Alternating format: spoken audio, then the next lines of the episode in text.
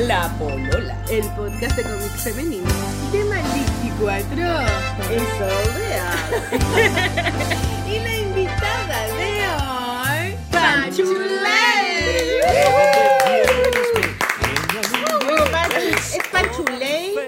O Panchuley? Panchuley. O Panchulate. Ah, Panchuley. Es que me tengo varios. Panchuflay. Panchuley para el late de la noche, Claro. para el programa mira, que vas a tener. Me han dicho de pichulay. Pichuley, pichuley. Igual una Me han pichulais, dicho Pichulais. panchulais. Panchulate. Pichulay, pichulay es como pichula de cuico. Pinchulef. Pichulay. Panchulate, en Panchulate eh, lo inventaron en la chiquilla de la Comic Con de San Diego porque queríamos hacer programa, obviamente que nunca lo hicimos porque la conexión a internet en la casa era penca, entonces al final nunca hicimos nada. Sí, pues, un programa a la noche, un late. Claro, teníamos el desayuno manga con Fito Manga, Desayuno Tenía- manga. El al almuerzo con Alan Robinson y Panchulate con Panchulate. Al almuerzo, qué buena. Al almuerzo, qué buena. Pero al final nunca lo hicimos, po. Así Oh, y que... si nosotros fuéramos, ¿cómo, qué, ¿cuál sería nuestro programa? Pichula, weona. Pico La en el ojo. Pico en el ojo, weona. La pichula, en vez de la polola. Y ahora tengo que decir la pichula. Pichulay. Bueno, ¿cuál es tu nombre real? Mi nombre es Panchulay. Francisca Cárcamo. Francisca Ese. Cárcamo y tú eres además Eh, editora, y dueña de... Librería, la, la- o sea, de Pánico Ediciones. Es como Es editora de Pánico Ediciones y, Y y librera, se dueña de la librería de Pánico, Pánico Ediciones. Ediciones. Súper original que está en... Avenida Italia, 1439, local 2, Providencia. Eso está frente casi a el café donde hacíamos la Sí, polola. eso pensé Ah, yo. ¿verdad? Que fome que la hayamos invitado ahora, como se tuvo que recorrer el mundo para venir. Y Sí, antes pero bueno, estábamos estamos igual estamos cerca, ¿no? Sí, pues. cerca. Eh, ahí está, era Avenida Italia, pero era un poquito más allá. Un en- poquito para Santa sí, Isabel, parece claro. nosotros, ¿no? Que ese es como un centro comercial nuevo que hicieron en Avenida Italia donde está Pánico. Sí, o Hay una lleva- librería um, Sí, Arte Arte Nostro. Nostro. Un arte nuestro. Debe Claro. tener unos 5 o 6 años ya la estación Italia. Ya. Nosotros llegamos hace casi 3 años ya, así que bien, bien ahí. Ha sido igual una experiencia extraña tener una librería. Nunca, o sea, me lo imaginé, lo soñé, pero nunca me lo imaginé realmente. Entonces ha sido como siempre un descubrimiento. A Que cada bueno, rato. o sea, no tenías tantas expectativas. No tenía ninguna expectativa, pero sí tenía una idea de cómo debiese ser una librería como usuaria, como Claro. una lectora usuaria, o sea, pero es raro, es súper raro. Y, y han pasado cosas fabulosas como cosas no tan fabulosas, pero siento que ha sido lejos una de las experiencias más enriquecedoras de mi vida porque uno tiene una relación directa con el lector a diario. Entonces, y porque tú la te das cuenta, eres dueña y claro. atiendes tu librería. Sí, ahora cada vez quieren. menos, pero cada vez menos. O sea, ahora voy como dos veces, tres veces a la semana y me itinerante. O sea, como ya voy un día entero, pero otros días pico porque tengo que ir a hacer pega Pico en el administrativa. ojo. Pico en el ojo. Bien, bien. Está hablando nuestro lenguaje. Sí, nuestro lenguaje. Bien, me gusta. Me gusta Panchulé. Ahí nos ponemos a la onda. Oye, Ah. Panchulay, nosotras te invitamos específicamente básicamente porque eh, nos, nos mandaste un mensaje de Facebook. ¿De Facebook fue? Sí, ¿O de en Instagram? entre de- Facebook, entre Instagram. Twitter. Claro, a mi. Facebook. Sí. Ya, y, y entonces el me mensaje era el siguiente. Eh, Marcela, eh, a ti te invitaron por casualidad a unas ferias de cómic, una que se llama Pico en el Ojo, el otro Pico en el otro ojo. no me acuerdo cómo se llama. Eran varias. Pico Eran varias. oreja, El año pasado una- unas ferias de cómic, unos eventos te invitaron. Yo, no, no cacho, no, nunca lo, ni lo he escuchado, no sé qué son, no tengo idea. Ah, ya dijo, porque eso me corrobora un poco la idea de que parece que ellos dijeron que habían invitado mujeres, pero en realidad ninguna de las que yo he preguntado la, la realmente la invitaron. Entonces como que los pillaste en una mentira. Sí, los ah, yo lo pillaron encontré una mentira. No, y los en varias mentiras. Qué mula, weá. ¿Y qué Entonces yo después, y no, es que fue muy rápido, porque nos mandaste, me mandaste eso, y ah, ya, yo quería saber por qué estos gallos dijeron que las invitaron y no las invitaron. Y dije, oh, qué buena esta mina, cómo hace la investigación, ¿cachai? Como tan al Gadget. calle, claro. Claro, y después claro, me llega el ¿qué- mail al día siguiente, ¿eh? creo, y un mail así ya onda con metralleta, y con, todo así, onda. Ya, weona. O Se sea, acabó el no, se hueveo. acabó el hueveo. Nosotras, no, no sé cómo en el mail no era así, pero. Pero algo así. pero algo así.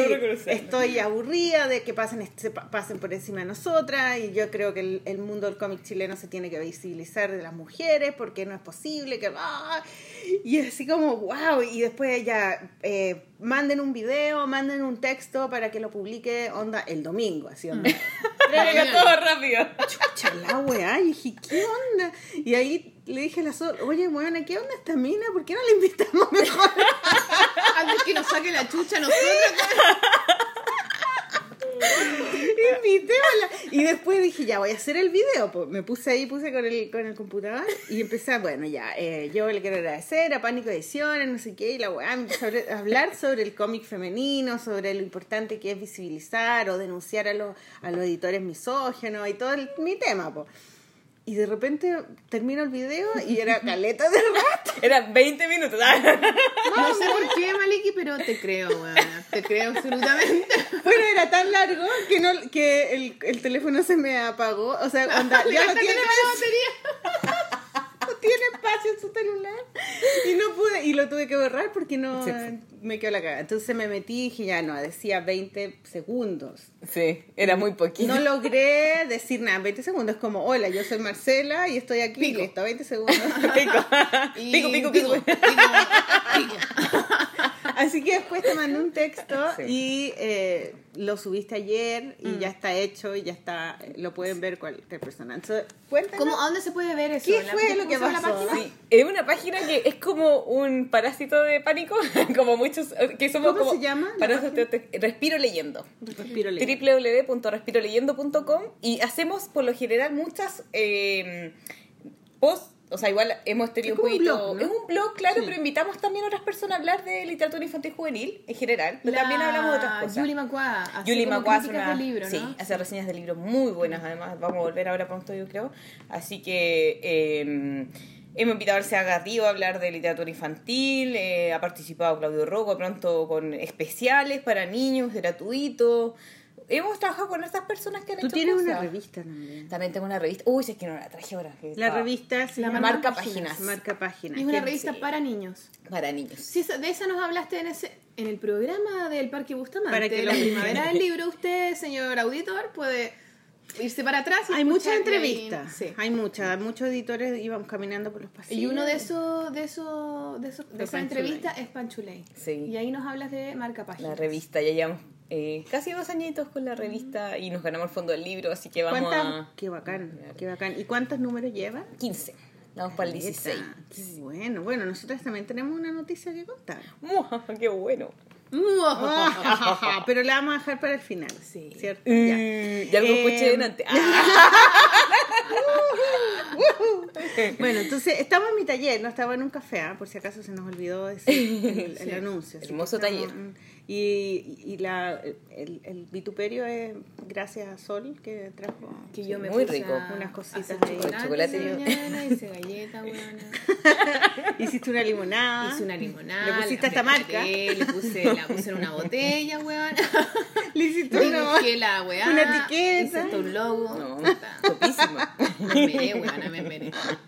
Todo para ti, Panchule. Muchas gracias. Ah, pero Solcito, ¿tú qué te pareció a ti ese mail? ¿Te llegó el mismo mail? ¿Qué, A mí qué- también la Panchule me escribió por el Facebook. Oye, weona, te, te invitaron de esta weá. Y yo no, también ni siquiera había escuchado, ni siquiera sabía que existiera esa weá. y ahí lo encontré súper chanta, pero como yo no entiendo cómo tú conocías a los organizadores de esos eventos y tú les y a ti te parece raro que siempre invitaban hombres y de repente te invitan y los weones te decían, tú dijiste que te decían, no, si invitamos a las mujeres, pero ellas nunca quieren venir o no nos responden los mails. Mira, yo ahí yo, quiero guau. hacer una separación porque han habido muchos eventos de, ya pasados.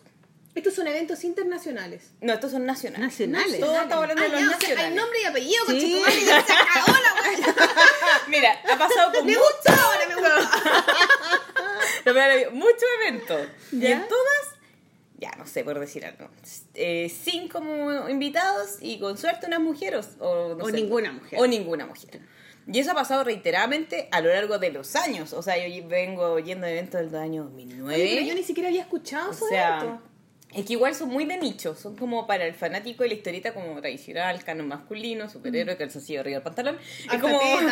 claro, la mina que es como un adorno o Sí. para Ah, satisfacer en el al fondo, hombre. un- no una especie de porno Sí, comiquial. porno vestido. Claro. Por no, Claro. por no vestir. Buena, buen término. Pero yo ya había visto esto hace mucho rato. Pero yo creo que al igual que muchas de las mujeres, y yo seré mea culpa, uno no era tan consciente antes de esto. O sea, yo pienso por lo menos para Claro, mí Estaba más normalizado. mucho más normalizado. Sí, y dentro de uno Sí. mismo también era como, ah, bueno, son hombres, pues ellos pueden más, saben más. son Sí, mejores, no o sé. sea, por ejemplo, no sé, hay, mu- hay muchos eventos en que casi todos o todos son invitados hombres y es como para el mismo público masculino. Y estoy aquí hablando de todos los eventos de historieta, Mm. todos, salvo las comiqueras y salvo, no sé, pronto algunos más relacionados a la ilustración. Pero todos los eventos, de- de- aquí no estoy hablando de uno, de dos ni de cinco eventos, estoy hablando de todos los que se han hecho. Yo creo- también eh, pondría en excepción a la dibujona, que también ah, se ha puesto Sí. un hincapié en, en invitar más Yo mujeres. Y el de la reina. El de la reina, pero ese es de cómic e ilustración. ilustración, Al sí, tiro le ponen la palabra ilustración y entran mujeres. Es como magia, así como, sí, es verdad, heavy. sí. Pero sí, hay algunos eventos que se han eh, destacado por, por tener como una especie de mayor reconocimiento y visibilidad al trabajo que hacen las mujeres, pero el evento más de especializado de historieta eh, no lo está haciendo, que hace mucho rato que nunca lo ha hecho, pero yo a partir de este año ya dije, paremos la tontera, ya me aburrí. Y No, y porque, perdón, eh, me parece cuático porque tú puedes decir, ya, filo, y si lo hacen puro hombre y quieren invitar a puro hombre, bueno, que hagan la wea, así que me importa, o sea, a lo mejor a nosotras ni siquiera nos interesa participar porque no te, no te gusta el estilo, porque no va Claro, con tu... claro. Estar ahí en ese grupo. O sea, claro, no es como que las mujeres tengamos que estar en todos lados necesariamente, tan, igual que comiqueras son puras hueonas y, lo, y bueno, uno hace la... El que organiza hace la wea que quiere con la wea. Yo no, ellas lo felicitaron igual. Eh, No, pero ahí yo tengo también Pero, un reparo. pero encuentro cuático que te engrupan. O sea, Mm, sí. que digan, no, si las invitamos, pero no quieren ir. O, ¿caché? Eso lo encuentro como. Ahí yo no nos pescan. Ahí yo Claro. quiero hacer dos comentarios. ¿Por qué no dicen, no, sabes que lo que pasa es que mi línea de trabaja tal. No sé, voy a argumentar lo que tú quieras. O argumentar. somos machistas, odiamos las minas y váyanse a la chucha. y, y tengo dramas con mi familia, con mi padre. Perdona a tu padre. como Y la lo tengo Natalia. chico. y la tengo terrible lo tengo terrible chico, no se me para nunca. Bueno, cada uno tendrá sus problemas. pero, pero, pero encuentro más intimidan las minas. Más heavy que te engrupan. Ahora, yo quiero hacer una salvedad. Esto tal vez es una bola muy mía.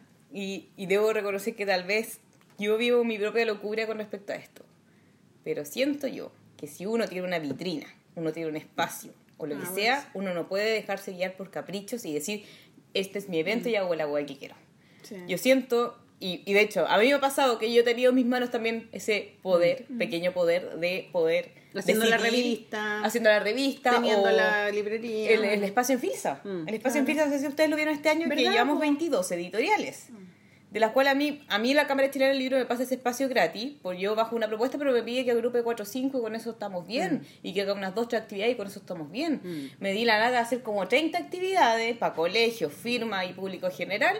Eh, me di la lata de convocar 22 editoriales porque siento yo que tengo en mis manos una- Mm. un, un pequeño poder que debe ser bien utilizado para visibilizar lo que se está haciendo bien en Chile, me guste o no me guste. Es verdad. Tienes, ¿Cachai? Sí. Siento Tienes yo. toda la- no, pero eso... tienes toda la Tú estás haciendo ese esfuerzo que deberían los Sí. demás hacer también. Eso, es verdad, eso es lo que creo Es yo. un esfuerzo. O sea, lo que no pasa es que si tú No es así si natural. es, hueá, es una cosa consciente. Tú puedes decir, bueno, en mi espacio hago la weá que quiero. A lo mejor sí, pero Sí, pues uno mientras puede más- hacerlo igual, po. Mientras más... Sí, claro, uno lo puede hacer, pero creo yo que tienes toda la razón. Es importante igual eso. Uno puede hacer lo que uno quiera y quizás esa va a ser, ese va a ser el fuerte de tu espacio. Mm. Pero uno tiene que ser capaz de mirar más allá por el bien de la weá para todo, en el fondo. Por el bien de la cultura, por el bien de lo político, por el bien de lo social, Claro. por el bien, ¿cachai? Esa es una Uno responsabilidad. Es como cuando más uno llama hace de un uno. libro, a lo mejor tú decís, bueno, yo hago el cómic a mi manera, como yo quiero, pero tú igual tenés que hacer que la gente lo entienda, o Sí. que tenga algún contenido, o que tú por último te engrupáis, pero sentir que aporta en algo, ¿cachai? y, y lo mismo con un espacio físico, es verdad lo que decís tú. eh, bien, es verdad. Ese es mi concepto, Es que puede es ser que de verdad. diga, No, ay, la loca cierto. sí, ya se cree un poco menos Jimán. Pero es que no, de No, verdad yo sé. siento No, pero yo creo que tiene que ver también con, con, con ser adulto, llegar a ser adulto y decir, ya, esos son prejuicios míos. Exactamente. ¿Cachai? Ay, no quiero invitar a estos buenos, me carga como dibujan así todo tieso, todo así como con regla, me, car me cargan esos dibujos. pero, pero esos dibujos le gustan a N gente igual, Claro. ¿cachai? Y a lo mejor el público que compra esos dibujos también le gustan mis dibujos. Sí. Claro. ¿Cachai? Es como que no es excluyente, es una Sí. wea que uno hace, uno hace esa exclusión, pero porque soy pendeja, porque no, no, Claro. no, no, no queréis abrir, ¿cachai? Entonces, cuando ya como que tomáis esa conciencia como más universal y decís, ya, todos somos dibujantes, ¿cachai? Claro. Todos estamos creando, estamos en la misma, da lo mismo el estilo que tengáis tú y el otro, estamos en la misma. Entonces, si yo voy a hacer ese esfuerzo, que ta- el- es verdad lo que te decís tú solo, a lo mejor a lo mejor las cosas que te gustan les vaya a dar más espacio y a Sí. las otras menos, pero dárselas. Claro. ¿Cachai? Entonces, O sea, entender que lo que no Sí. te gusta no necesariamente está malo, de, así de una. Exacto. ¿cachai? No te gusta lo que no te gusta. Y, y está bien que uno diga, ¿sabes que esa weá no me gusta, no me interesa? Claro. Pero, pero a lo mejor a otra persona sí, a lo me- y en el fondo también decir, bueno, que no me gusta a mí no es ni siquiera muy importante, ¿cachai? Porque No, importa po. un pico. ¿cachai? Bueno, y cuando haces clases todo, también pasa un poco eso. Yo Sí, ahora que hago claro. clases en diplomado, cuando haces clases en pregrado es distinto porque los, los alumnos todavía están muy en pañales, no tienen como su estilo propio, están como probando. Pero cuando haces diplomado, en el diplomado hay, hay adultos, ¿cachai? Que han hecho a veces libros incluso, han hecho eh, cómics los publican en internet, tienen su estilo, tienen su gusto. Y, y llegan con sus propuestas. Y, y por mucho que a mí no me guste el manga, ponte tú, y yo no puedo llegar y hacerles pebre su trabajo porque Claro. es muy manga. Tengo que un poco bajar al nivel y, y decirle, mira, sí, esto es súper bueno lo que estáis haciendo, pero mira, podéis ver esta otra cosa para que también, Claro. ¿cachai? Entonces, en una cosa más de, de igual igual, no sé, más de ayuda. no sé. Y sabes que siento también que nosotros siempre, eh, todos, me incluyo todo el rato en todas las cosas malas que voy a decir, porque verdad siento que somos un manojo de errores siempre. eh, siempre estamos alegando con todo, sintiendo todo el derecho a alegar de que el mundo está mal, de que esto está mal, de que se podría hacer mejor. Pero muchas veces cuando nosotros tenemos la posibilidad de hacerlo, no lo hacemos, po, porque nos encaprichamos en que, ay, este weón me cae mal, que no sé qué, que aquí, que allá. Yo eso sí, tengo mi, mi parámetro, que gente que caga a otra, ahí ya es mi límite. Claro. O sea, malas Hueones personas, ladrones, chao. hueones, claro. esas personas yo las tengo así eliminadas de, de, en lo posible. Queremos que nombres trabajo. después, Panchule. Ah, La lista de Schindler. ah. Oye, Yo tengo como cuatro hasta nombres. demanda, cabrón. Yo tengo como una lista mía de cuatro, cuatro o cinco nombres ahí están. para mí. Ya es queremos los nombres maniquí, así que chiquillos, ustedes empiecen a escuchar esto y van a buscar un papelito y un lápiz y lo van a anotar. Y lo van a tener en un, en un papel Y hacemos negro. unos vudú. Ah, unos Ese va a vudú. ser nuestro próximo concurso. Vudú, muñequitos vudú. Bueno, y eso más que nada. Lo otro, lo de engrupirme y no engrupirme. Yo siento que eh, ha sido medio inconsciente. No, no, no siento que haya sido así como, como con maldad que me hayan dicho, no, si hemos invitado a tanta mujer. Eso más que nada fue, gracias, por lo de la Comic Son. Eh, que los chiquillos tienen poca experiencia, la verdad, dentro de este mundillo. Eh, y yo, eh, en esas vueltas de la vida, es súper chistoso, pero conversé con uno de los organizadores en persona, súper en buena, y después me entrevistaron. Así que muy probable que para el próximo año, en ese mismo evento donde no había mujeres, porque probablemente no le dieron tanto el peso de que tenían que haber mujeres, y no porque, como decía, como decía en la nota que había puesto, ni sesión de cuotas, o sea, ni sesión ni, ni- perdón, ¿cómo era? Ni cuotas ni sesión de asientos. Acá es ver solamente lo que se está haciendo y valorarlo por su calidad.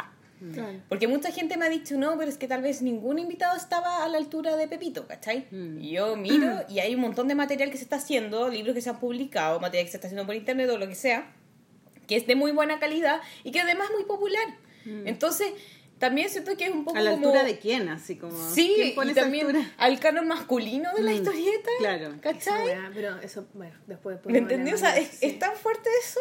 O sea, eh, no, está haciendo algo distinto y por eso no, no se valida, se, se oculta o incluso pasa No de colado de forma inconsciente porque a ti no te gusta. Mm. Entonces, eh, yo quiero creer todo este tiempo que todos estos como malos entendidos y, y mala eh, comunicación o, o esta como cuchufleta igual te meten un poco de que, ay, es que, es que nosotros solo vemos eh, talento y no género y cosas por el estilo.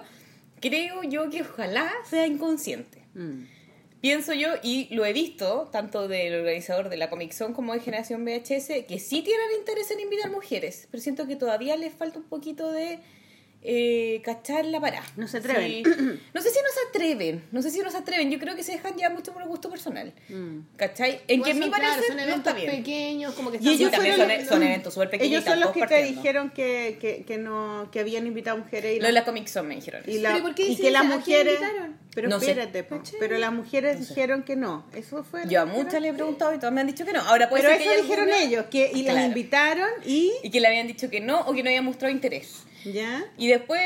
Eh, y le preguntaste hablé- a quiénes a ellos a uno de los organizadores. No y te dio nombre haciendo así el- ah ya Ah. porque no se las sabía po, porque no, No. lo habían ya y ahí preguntaste a las dibujantes que tú conocías te Sí. contestaron todas Eh, sí, todas las que hablé, sí, hay unas que no tengo el correo y hay otras que no tengo en Facebook, pero pretendo seguir contactándome más adelante con ellas. ya Y no por un tema, no, no es por un afán de...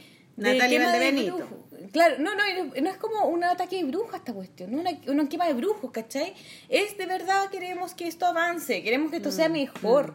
Yo pienso, y, y de verdad lo pienso con todo el corazón, quiero creer que esto es algo inconsciente. Mm. Quiero creerlo, porque me daría una pena enorme, igual lo he de que escuchado. sea realmente machista y Sí. realmente misógino Sí, o sea, yo igual he escuchado de otro hombre, no de los organizadores de estos eventos, he escuchado de otros hombres eh, algunos comentarios con respecto al- a la historieta mujer. Y eso me ha molestado quién? mucho. ¿Como cuáles? Ah, que está buena, escriben Es que pura dibujan, dibujan así mal y no sé qué, y escriben puras weas de la regla, de la no sé qué, del vino, de la- y es como. Sí. Tu mundo no son solo Vamos a hacer más, más cómics de reglas, chiquillas. Más cómics de mino. Dibujemos más mal cada No, día. es que hay que hay que hacer hacerlo. cómic épico, weón. Ah, de- claro. De las quijotadas del mundo. Sí, del mundo, y- Claro. hueones así, como con las espaldas grandes. y unos- Bájense del pony, weón. No, ¿y sabes cuál es el problema? Ya, después ya no las hicieron, Ya no weón. la hicieron. ¿Y sabes lo que más me molesta de todo? Pues ya es como lo macro, así como estoy yendo así, como de lo menor a lo mayor.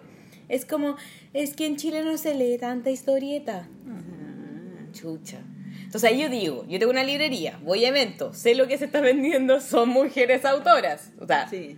¿cachai? Entonces... No, si y es un además que el público de la- del, del cómic femenino eh, se expande cada vez más. Pues son, eh, ya no es no son hombres nomás, sino que son muchas mujeres que no, ha- no han leído nunca cómics antes. Sí. O sea, Por ejemplo, a empiezan mí- a leer un libro de la Sol, después de la Franer, y así empiezan, empiezan. De la Catabú. cachan, ah, me gusta leer cómics de mujeres. ¿no? Hay muchas mujeres que solo leen eso. Y, y, y ese público, ¿cachai? Y ese público es un público que se empieza a educar y empieza a leer, empieza a consumir y, y, y hay muchas mujeres. Entonces, Hay muchas. las mujeres... Eso le hace muy bien a la historieta Sí, porque po. abre el nicho enano de la historieta. Entonces ya no es el, el, el, el, el tipo adulto que leyó cómics de niños, que esos ya son viejos, porque eso pasó hace muchos años. Sí. Eh, ya no es ese público que era, que era un- ese nicho como del superhéroe y de la wea épica. Esa wea ya, ya está en extinción porque esos tipos están muy viejos. O no, o no lo matemos, sino que simplemente pero es que ya, ya- tiene su Fue una época, No, no, pienso. puede, está súper bien que a la gente le guste esa wea, buena Sí, onda. sí, buena onda. Pero se- es como, como que se sienten muy Pero igual, por ejemplo, se acabe, y eso no se por acaba, como ejemplo, la no, no la se va a acabar. La No se va a acabar. escuchando radio. Mira, yo, yo suma hago nueva. clases de cómic, de dibujo para niños. Hoy, hoy día de la mañana tuve mi, mi curso. Y, y había un niñito que, eh, el Alejandro, que me dijo que él quería hacer un cómic porque estábamos haciendo mucho monito, que la cosita, que el Basta con la títere. weá, te. yo, yo quiero hacer cómics. Entonces le dije, ya, vamos a hacer los... Es que eran unos títeres del espacio. Entonces tenían Qué que hacer, no sé, astronauta, eh, alien, lo que fueran con unos palitos de helado. Porque tenía caleta de palitos de helado. Entonces teníamos que inventar alguna weá con unos palitos de helado. Entonces ya, y les pareció chévere, la, la Amanda hizo alguno y quedaron bacanes. Y él, yo le dije, bien, entonces no hagáis los títeres y haz un cómic del espacio. Ay, puedo hacer un cómic de guerra, sí, ya. ¿Y ¿Cuál es tu idea? No, es que mira, hay un videojuego y ahí está, ¿cachai? El videojuego donde llegan estos tipos del otro del espacio y hay un rayo láser y hay una, una nave y los tipos explotan. Y el niño está eh, eh, co- contándome ese mismo mundo que estamos hablando ahora, ¿cachai? Épico, de la batalla, de el weón que quiere matar y que quiere conquistar mundo. Weón, el niño tiene, no sé, nueve años, diez años, y como él deben haber millones de niños que ven videojuegos, que ven esas películas, no se va a morir eso. No, No, O sea, va a morir eso. Es una niño- humana. claro. El niño banal sabe más. Y el niño Y sabe. y el Sí, niño niño y hizo, niña. hizo Sí. su cómic, quedó la raja, pero también hizo los títeres. Y fue el niño que hizo más títeres. Wow. ¿Cachai? Hizo más chiquitito, hizo 10 y le encantaron y hizo, hizo hasta Trump, hasta Donald Trump. Porque era muy importante en los gobiernos en, el, en la ciencia ficción. en el- porque al Igual espacio que- iban a ir, al espacio van los militares y los gobiernos. Los gobiernos dominan eso. Bueno, y- genial. Cachándolo todo. Cachándolo todo. Tiene Entonces, más clara que nosotros. Obviamente que yo ahí digo, bueno, la mirada masculina es distinta a la mirada femenina Sí. y no tiene por qué ser una mejor que la otra. No, no tiene por qué una Simplemente ser mejor es otra. Y una sentirse amenazada de la No, otra. Es como claro. bacán que hayan muchas Entonces- más miradas. Como ni siquiera solo masculino y femenino, que hayan millones, se mezclan, aparecen weas, como que hay muchas. yo no, yo no leo ese tipo de cómic, nu- siempre lo vi que es el, el cómic épico, ¿cachai? Lo encontraba fome porque no había humor, que no me sentía identificada, no me interesan esos temas y no nunca abrí esos libros, Mm. los veía y decía, ah, están bien dibujados, pero no me interesaba leerlo, no Mm. me interesa nada. ¿Ya? Y después los hombres que dicen, ay, estas hueonas que dibujan mal y que hablan de la misma weá, del pololo y de la regla y la weá, bueno, no los leáis nomás, pues, ¿cachai? Claro. Porque nosotras no leemos esa weá y no me importa, ¿cachai? Pero ellos no los leen, pero hay mucho público que lo lee, ¿cachai? Mucho público. Y no, y de verdad. sí les interesa. también yo siento que todo, cada evento, cada librería, cada feria, cada lo que sea que se abra en pos del cómic suma y va a seguir Eso. sumando.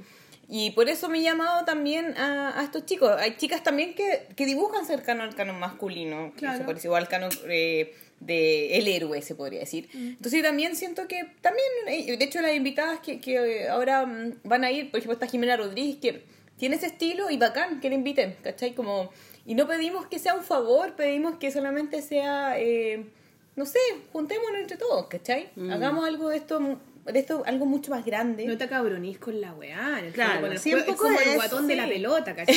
Suelta la pelota, ¿cachai? También Sí. pueden Todos- tirar todos bola tienen que jugar. No, yo sé que cualquier iniciativa cuesta más que la cresta, sobre todo si no hay apoyo de ningún tipo, ah, cuesta mucho. Entonces yo también les deseo lo mejor a los eventos. Y de hecho con la Comic Zone es probable que para el próximo año ahí metan un poco la cuchara. Así que sería buenísimo porque así también ampli- ampliamos el espectro de gente también que va a visitar estos lugares. O sea, tenéis como al, al lector más acérrimo de historieta clásica, pero también tenéis a la chica de nueve años que está leyendo la Gris Sofía, ponte tú, ¿cachai? O Bicharraca, ¿cachai? Entonces, eh, de vaya la familia. Y ese, ese, ese evento también puede ser una especie de descubrimiento, una especie de, de turismo cultural interesante para todos los miembros de esa familia o para las amiguitas que van juntas y, y quieren vivir una experiencia distinta al lado de su autora o lo que sea, ¿cachai? O sea, hay muchas, Claro. muchas instancias. Hay muchas separaciones que se hacen de forma infantil a veces siento. Y quiero, y vuelvo a repetir, bajo ningún momento, o ninguna circunstancia, yo he querido atacar directamente a los eventos. Creo que los eventos son muy buenos. Y me da risa porque harta gente durante estos días me ha dicho así como, Fran, pero ¿para qué te metí esto si son unos guatones que se juntan a hacer un asado y a tomar chela poco menos? Me han dicho caleta de personas. Y Como no te metáis, no te metáis con ellos, porque es claro. una weá. Y yo jamás he pensado que ese evento es una weá. Mm. Y en eso también quiero eh, decirlo. pues, hay un valor en hacer un evento. Absolutamente, y lo valoro es y espero que les vaya bacán. evento. Mm. Sí, y espero que les vaya bacán y espero que el próximo año si tienen invitados lo que, y que tengan larga vida y que lo hagan cada vez mejor y si necesitan el día de mañana mi ayuda o mis contactos o la ayuda de otro, ojalá también la puedan tener y yo estoy ahí súper abierta a eso. Entonces, bajo ningún lado esto es una crítica destructiva, es una crítica constructiva de, en pos de también mejorar la escena nacional que es tan pequeña Mm. y tan difícil de surgir además. ¿Y cómo te fue con la con la con la Las cartas, los, los comentarios de las autoras? Bien, súper bien. O sea, bueno, el resumen va ahí en el post que está en Respiro ¿Dónde Leyendo. se puede ver para que la gente la lo, página, se la meta www.respiroleyendo.com Y ahí está toda la información. ¿Te Pero- mandaron video al final o no? Me mandaron hartos videos, así que vamos a hacer algo con los videos. Pasa Ya. es que ¿Y qué demora. decían en 20 segundos? No, es que video, nadie mandó 20 segundos. Ah, Gaby. toda la regla, po. pero ahí decía 20 a 30 segundos. ¿Cuánto No, la regla era una estupidez, en verdad, No sé la pensé muy mal. yo lo grabé en el celular, así. No, yo creo que... Toda, toda rayada, como a las 12 de la noche. Hola, soy la Zoe. Soy sola. Sola. Soy sola. Con harta almohada Oye, ¿viste la Natalia Valdebenito? tenía que mandarlo. ¿Viste la Natalia Valdebenito que salió en la tele el otro día? Buena, qué Ya, buena. yo no he visto la entrevista. Ay, yo no la he visto. La invitó eh, Ella es genial. la Boloco, Boloco, la otra Diana. Bolo- Boloco Diana. y ella, y ella la invitó a- al programa de, de la radio también a Boloco Diana en la Ah. mañana. Entonces había un video donde iban a, se juntaban en la mañana y tenían que comprar un café ahí en Barrio, Barrio Italia. Y tenían que grabar muy temprano. Iban a, a un café, no había nada abierto, entonces entraban como un negocio bien Kuma a comprar un café de eso así como... De máquina de café. Sí, de máquina de café. Y entraba Diana Boloco así como, ¡ay, qué choro esto! Entrar a este lugar. Qué pintoresco. Era muy chistoso. Y, y eran buenas las, la- las preguntas que le hacían y todo. Y en, en un momento habían unos, unos em, periodistas que eran como amigos de ella. O habían tres personas que eran como su mejor amiga, no sé qué. y Había un periodista que era amigo de ella. Entonces cada uno le hacía una pregunta. Y él le preguntó que qué persona eh, encontraba que que mejor no hubiera conocido nunca, así como que está arrepentida de haberla conocido. Todo. Entonces le nombraba a tres personas que he sabido que ella tenía problemas. Mm, Yo sé que con uno Y de una esos de también esas- tuviste problemas. Y uno de esos era Rodrigo Salinas. Uh, Entonces era la, ¿Le preguntaban a la. Natalia? a la Natalia. Ah. Le dicen la, la Nicole, la, ah, como la que va a estar en Viña ahora.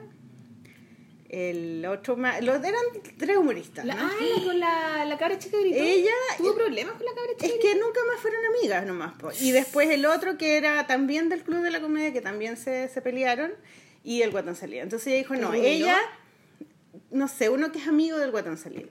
Y entonces ella dijo, bueno, con la... mm, Con la Jenny. la, la Jenny Cavallo no, no entra en la categoría porque en realidad yo nunca he tenido un problema con ella, o sea, no para nada, no tengo nada que decir de ella. El otro, pucha, eh, fuimos muy amigos y me da mucha pena haber perdido su amistad. O sea, llegó un momento en que todo se fue a la mierda y, y lo lamento porque teníamos una relación muy linda. Pero con Rodrigo Salinas yo no tengo, nunca tuve nada y no lamento nada y es una persona que, que, me, me, que si está al frente mío me quita eh, oxígeno, ¿cachai? Qué heavy, güey. es una persona que no debería estar, o sea, no, no me, no, no, o sea, él, no, nada con él, no, no, no, no lo Oye, puedo qué heavy. soportar. ¿Sabes que es súper heavy? Porque, bueno, yo repudio absolutamente lo que...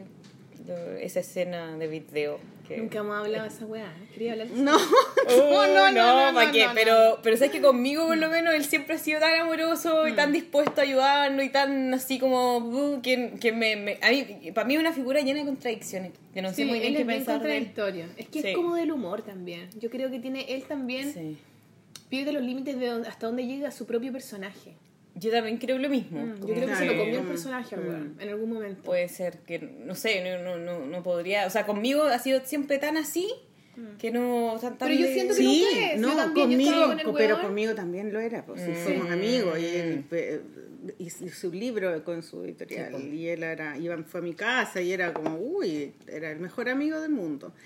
Y, y yo iba a sus exposiciones y todo, ¿cachai? O sea, no, no una persona que me cayera mal, él no me caía mal y, y, y- conocía a su esposa, a la familia y todo. Y cuando hizo eso, una de las cosas que más me dolió es que yo nunca, nunca imaginé que él podía hacer algo así. O sea, como una persona que está cercana a ti, que, es- que te- se supone que te admira y que te respeta, que se le haya dado lo mismo, ¿cachai? Porque si es un enemigo, alguien que siempre has odiado, uno dice, bueno, ya. Uno, claro, uno no se espera menos, porque Pero alguien que, que se suponía que era tu amigo, no, po, ¿cachai? O sea, como que tú no te das así, entonces como que eso es lo más... Pero después el tipo lo ha hecho con varias personas, no soy la única, entonces tampoco... Después ya como que dije, bueno, en realidad él es así, él hace... chifló, él, se, él, se, él se relaciona así con la gente, entonces...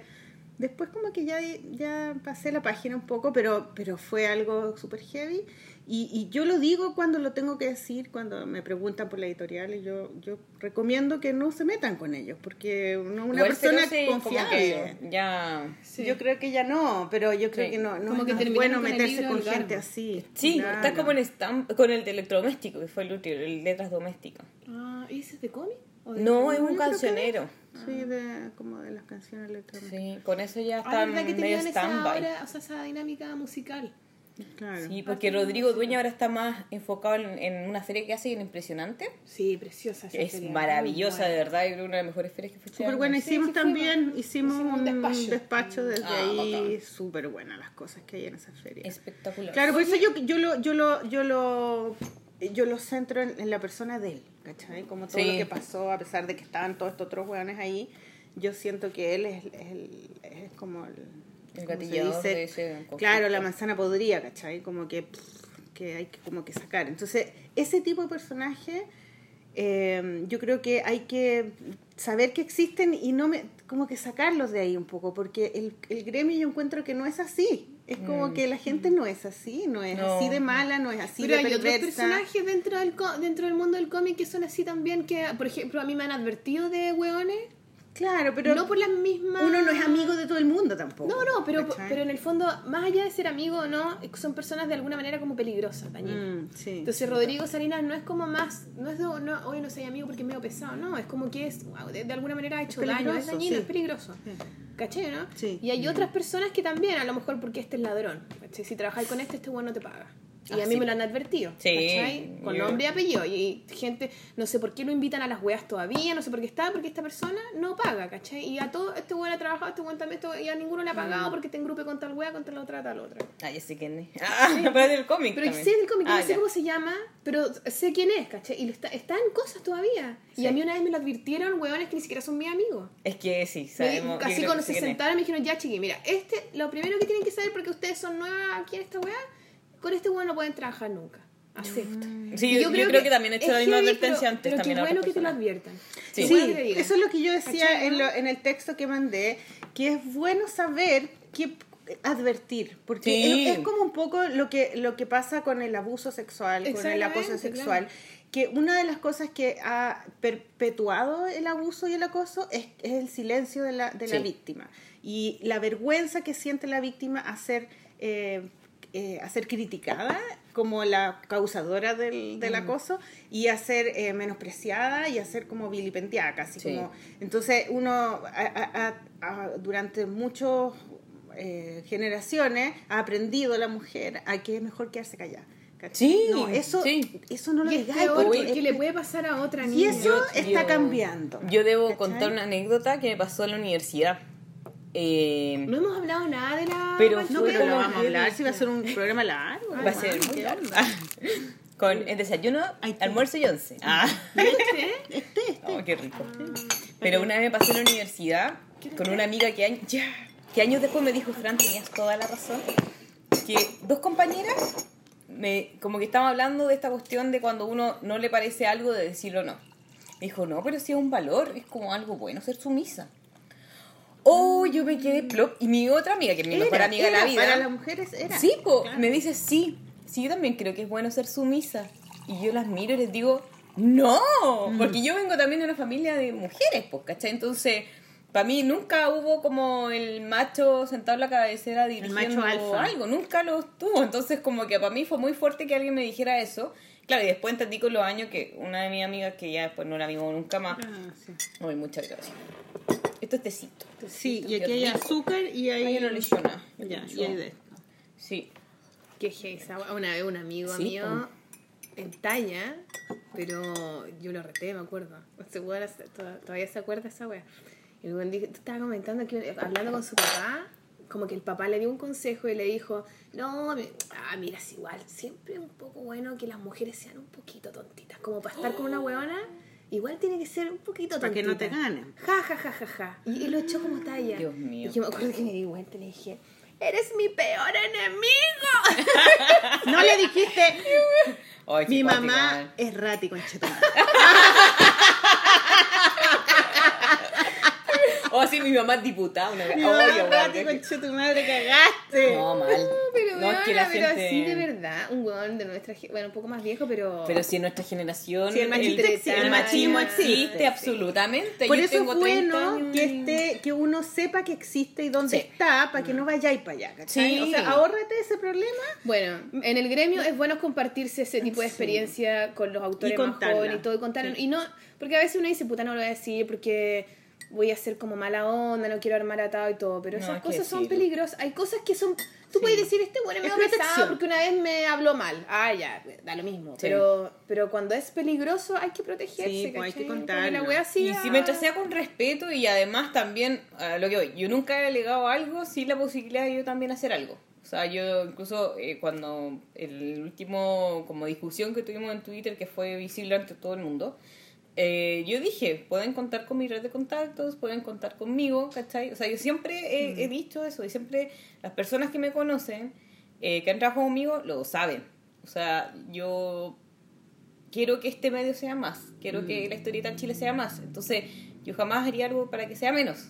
¿Cachai? Claro, es una crítica donde tú estás Sí. aportando también. Entonces estás a- a- poniendo micrófono para que las mujeres hablen, digan y, Y qué bueno que puedo- tuviste una buena Sí, recepción. de o sea, yo, sí, yo creo que fue buena, o sea, supongo, no sé, yo creo que igual eh, de haber molestado, porque obviamente cuando uno visibiliza algo que no está de acuerdo te molesta, pues, y, y acá también eh, los errores son compartidos porque probablemente yo debería haber hecho otro movimiento en vez de eso tan público.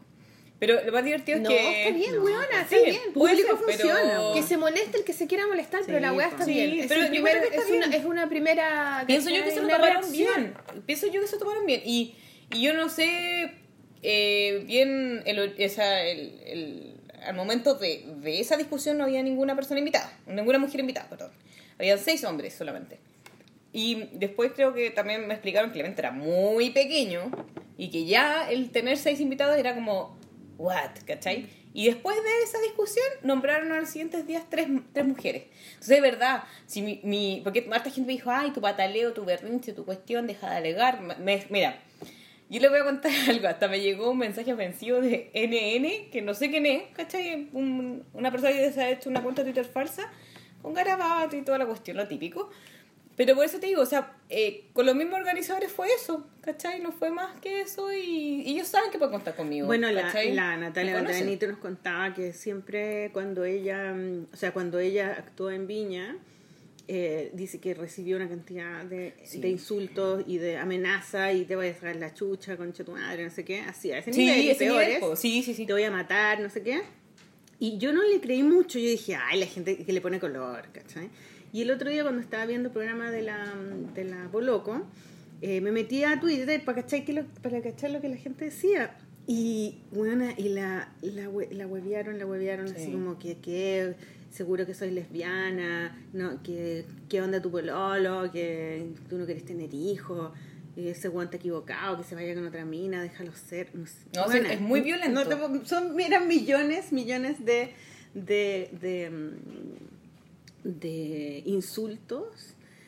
No, y ella no puede ser más heavy. amorosa además, porque Sí. yo igual vi pocas pesado a veces porque yo soy súper frontal, bueno, ella también, pero ella además lo lleva con una carga de humor que yo no tengo, No, la loca Y que es fabulosa. Yo no respondo ni cagando a esa weá. pero la encuentro fabulosa, ¿cachai? En el sentido de que el humor que ella tiene es un talento, un don que, Sí, que gana de tenerlos todos. No, A mí, mira, es que es muy ordinario lo que, lo que Me mandaron. encanta, dilo. Ya, eh, era el viernes de la noche, yo eh, había ganado un pequeño concursillo, una mención en rosa, me fui Ah, a carretear sí. con una amiga. Ah, ¿de, ¿De quién te ganaste? de Letras Sub 30 de la Fundación Cultural de Providencia. Ya. Me fui después con mi un- querida un amiga cuento. Fran, con un cuento. Nos fuimos con la Fran a festejar. Me voy a, a mi casa. Llego, a todo esto estoy sola porque mi marido está en China. ¿Por qué está en China? O sea, se fue a una beca de verano. El chino está en China, El chino está en China. Sí, que le digo chino. Yo también le digo chino al mío. Es lo más lindo que hay. El amor. ¿Ves que no odiamos a los hombres? ¿Ves que los queremos todos muertos y quemados? Bueno, yo creo en la soledad. Ah. Pero yo creo que por ahí debe haber un malico. Un malico. Un chino para ti. un chino para los chinos. Todas tenemos un chino que nos hace así. Con Ah. El Nico no tiene los ojos chinos, pero bueno, no larga historia porque le digo chino, pero ahora que está todo metido en el mundo de cosas chinas, le digo chino aún más. Bueno, la cosa es que yo estaba así, pero mal, llegué a dibujar un rato, estoy haciendo una historieta también, me tiré a dormir y de repente veo que me llega así en Twitter, po. Y era de, porque yo después puse así como si se imaginan una filsa, una furia, una primera del libro sin, sin autoras. Que de verdad yo siento que en el mundo de la literatura, siento yo, porque también estoy adentro ahí, que de pronto me pueden rebatir esto, siento yo que está mucho más eh, solucionado el tema De de, lo femenino y lo masculino, ¿cachai? Una literatura La- escrita. claro. Sí, literatura. La literatura. Entonces, Eso eh, es novela y cuento. novela cuenta. ¿Qué es literatura para eso? Pero los cómics no son literatura. no. Es que cómics son dibujos. Historieta, po, Pero también son historias. Hay un guion. Sí, hay es narrativa. historia. Se podría decir que es narrativa, Pero pero, no es ¿Y ¿Cuál es la literatura. diferencia entre narrativa y literatura? que el otro es escritura. po. Es literatura. po. Pero Porque narrativo es que cuenta una historia, puede ser una pintura, puede ser narrativa también. Claro, una película es narrativa. Claro, te cuenta una Hasta la historia. canción puede ser narrativa. Un cómic es narrativo porque te cuenta una historia. Pero no hay una. Pero la letras. literatura está, son libros escritos con puro texto y, y hay un- eh, novela, cuento, ensayo. Eso Sí. es literatura. Y poesía. Y poesía también. Poesía. Claro. Dramaturgia también. Que, que además en el, en el yéndonos por las ramas, eh, en, el fon- en el fondo del libro está todo en un mismo saco. Es Cómic, que el libro es, es como un soporte. Claro, Más que como libro. un género, no sé cómo explicarlo. Ya, entonces, Ah, ya, pues llego sola a mi casa, así ya. Me pongo a dibujar, era súper tarde. Y me voy a acostar po, y veo que me había llegado un tweet. Y me dice, en ese tweet que yo puse, se imagina una furia, una filsa, bla, bla, bla, sin mujeres, a esta maraca le falta pico. ¡No! Y yo lo miro. Y yo sigo, coche tu madre si está en China, pa' weón. ¡Tranquila, po, weón! Lo tengo, pero tan lejos. y yo me quedé así. Y de verdad estaba tan cansada. Había, de verdad, rabié mucho la semana pasada, pero con otras cosas también. O sea, no solo eso. Eh, y ya fue como no quiero responder nada. No voy a pescarlo. Igual me salieron mil lagrimones porque igual, pucha, que da pena un insulto tan Que te fuerte. pico. Y aparte yo tampoco a, nadie, lo tra- a nadie trato así. Yo nunca he tratado a nadie así. Entonces, esa Claro, parte a mí también es como decir que tú estás ahí diciendo algo solamente porque necesitas que te la metan. Es como que la necesidad de estar con un hombre es todo. O estáis con la regla, o esa pasa, típica man? cuestión como los esa justificación. El esa pico no es lo más "Oye, le falta importante". pico". Y es como, no, weón. la vida. Tengo tres. Ah, no. Es fuerte. No, y es como, Yo. Creo que hay un momento en la vida en que sí es lo más importante. Y creo que se quedan pegados para siempre en eso, pero yo creo que no. Es heavy. no, y bueno, no yo a es. todo esto dije, lo voy a dejar pasar. Pero porque esa noche ya estaba chata, estaba entre cansada, entre chata, con pena, no sé, estaba como con hartas cosas. Y me tiré a dormir y me despierto el otro día bien temprano.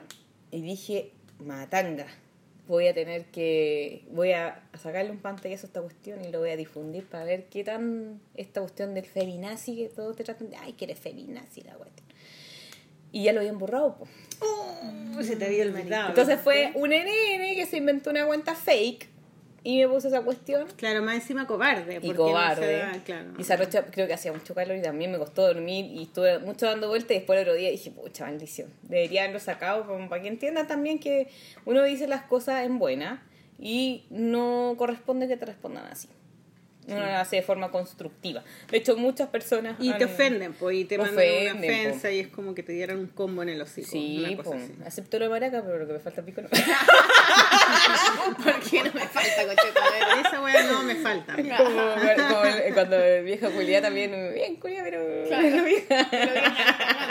como lo típico, pero es que es chistoso porque son estas ofensas que son, no sé, como tan infantiles. Es súper tonto, pasó. Eso te falta pico como que la wea poco creativa además. Sí, pues, entonces decir fue-. No, y nosotros tenemos un grupo, con un, un grupo WhatsApp con un team selecto de, de la Liga Argentina-Chilena, se podría decir. Y les conté porque a todo esto, después el otro día escribí un, en Facebook, o sea, hay mucha gente que me habló por interno eh, muy cobardemente, ofendiéndome o ofendiendo al evento al que yo me he tratado. Yo, loco, no estoy hablando mal del evento, estoy diciendo esto. Mm. De hecho, valoro demasiado que haya más eventos y que se hagan más cosas. Entonces, dice. Pero inviten a mujeres, weón. Qué tan Sí, difícil de entender lo- esa weá. porque pelaban el evento conmigo y yo no estoy pelando el evento, no. estoy diciendo esto. Entonces, si quieres, ¿por qué no dices eso en público que lo que tú opinas? No, no, no, cobarde, cobarde, cobarde. Entonces, como que también yo dije, o sea, es súper difícil como ponerse la idea constructiva de hablar las cosas a la cara. Yo siempre he dicho todas las cosas a la cara. Los que me conocen saben que soy cara de palo. Algo me molesta, lo digo. Algo lo encuentro acá, lo digo. Y me dio mucha pena que otra gente pensaran cosas que, con las que yo no estoy de acuerdo malas sobre respecto a, eh, respecto a algunas personas o respecto al evento y que no lo dijeran en público también. Mm. Y que además me, me hagan esos insultos de manera anónima. Por último sé quién es y por último se lo respondo. ¿cachai? Entonces es- es es súper complejo.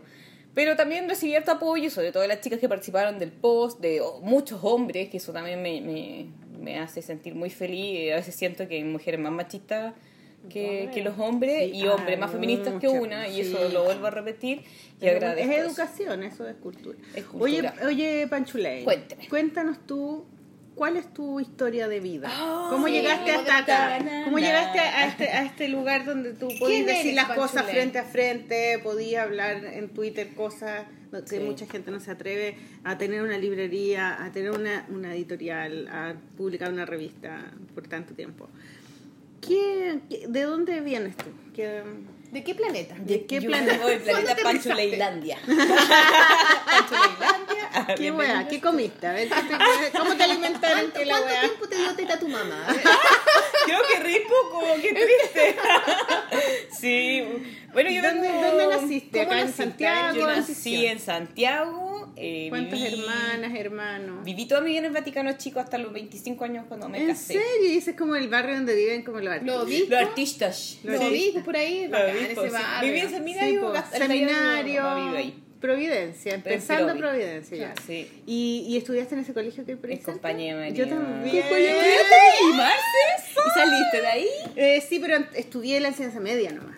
Compañía No te María. Seminario. Sí, ahí estudié. Terminé de cuica. colegio. Sí, es que. Yo lo salí es, que, es que yo, yo estudiaba en San Miguel en un colegio como ¿No? de. Bueno, puros colegios monjas, en el corazón de María. Ah, creo que una. Que era horroroso, ahí parece, horroroso, sí. porque era así como puras minas que se creían pitucas de San Miguel, que no eran pitucas, pero ellas se creían pitucas. Y era súper súper eh, incómodo todo porque estaban estas minas que eran como las la, las que se creían la raja, que tenían pololo, y la, yo estaba el grupo como de las feas y nerds. ¿no? Los Y nos trataban mal, eran malas.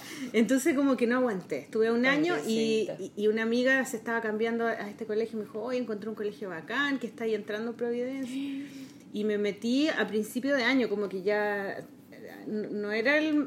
de- no entré de principio de año, entré como al segundo mes. Una cosa así. Uh, Y fue la raja y lo pasé súper bien. Tuve compañeras que todavía veo. ¿En serio? Sí, Wow. y fue bacán porque era un colegio muy de izquierda. Sí, de izquierda, sí. Eh, mm, yo era súper católica y participaba en todas las cosas. No, y las monjas ahí- Las monjas y las poblaciones. Sí, po, sí, po, todo el rato. Eran súper movidas, me encantaba eso. Y mis compañeras eran, no eran, no habían estos grupos como las, las populares, las nerds, no estaban esos, esos grupos tan marcados y tan típicos, eh, sino que estaban como por, por tiempo que se conocían más bien. Como, y yo me hice unas amigas súper buenas. En Qué realidad lo pasé súper bien y tengo súper buenos recuerdos. ¿Y qué año saliste, Marcela? El 87, es, es muy, yo soy ¿Tú bien conociste a Lorena, antigua. a Lorena Villegas? Lorena Villegas. Mi prima, mi prima. Mi abuela. Ay. No, eran, eran Una dos- prima. ¿Eran tres cursos o eran dos? Es que hoy ha pasado por muchos cambios, como que a veces eran tres y a veces eran Sí, dos. sí, no. Ahora no, son no, dos, no por lo conozco que a tengo todas. entendido. No, y la mayoría de mis compañeras eran desde kinder. Todas se Sí, conocían desde yo- yo siempre. de Yo, kinder era la rara que llegó después y nada que ver. Bueno, pero... Pero eran otros nada. tiempos claramente. ¿Y porque tenías pura hermana? ¿Tienes pura hermana? Tengo mi hermana mayor eh, por parte de papá mamá y mi hermano chico solo por parte de papá.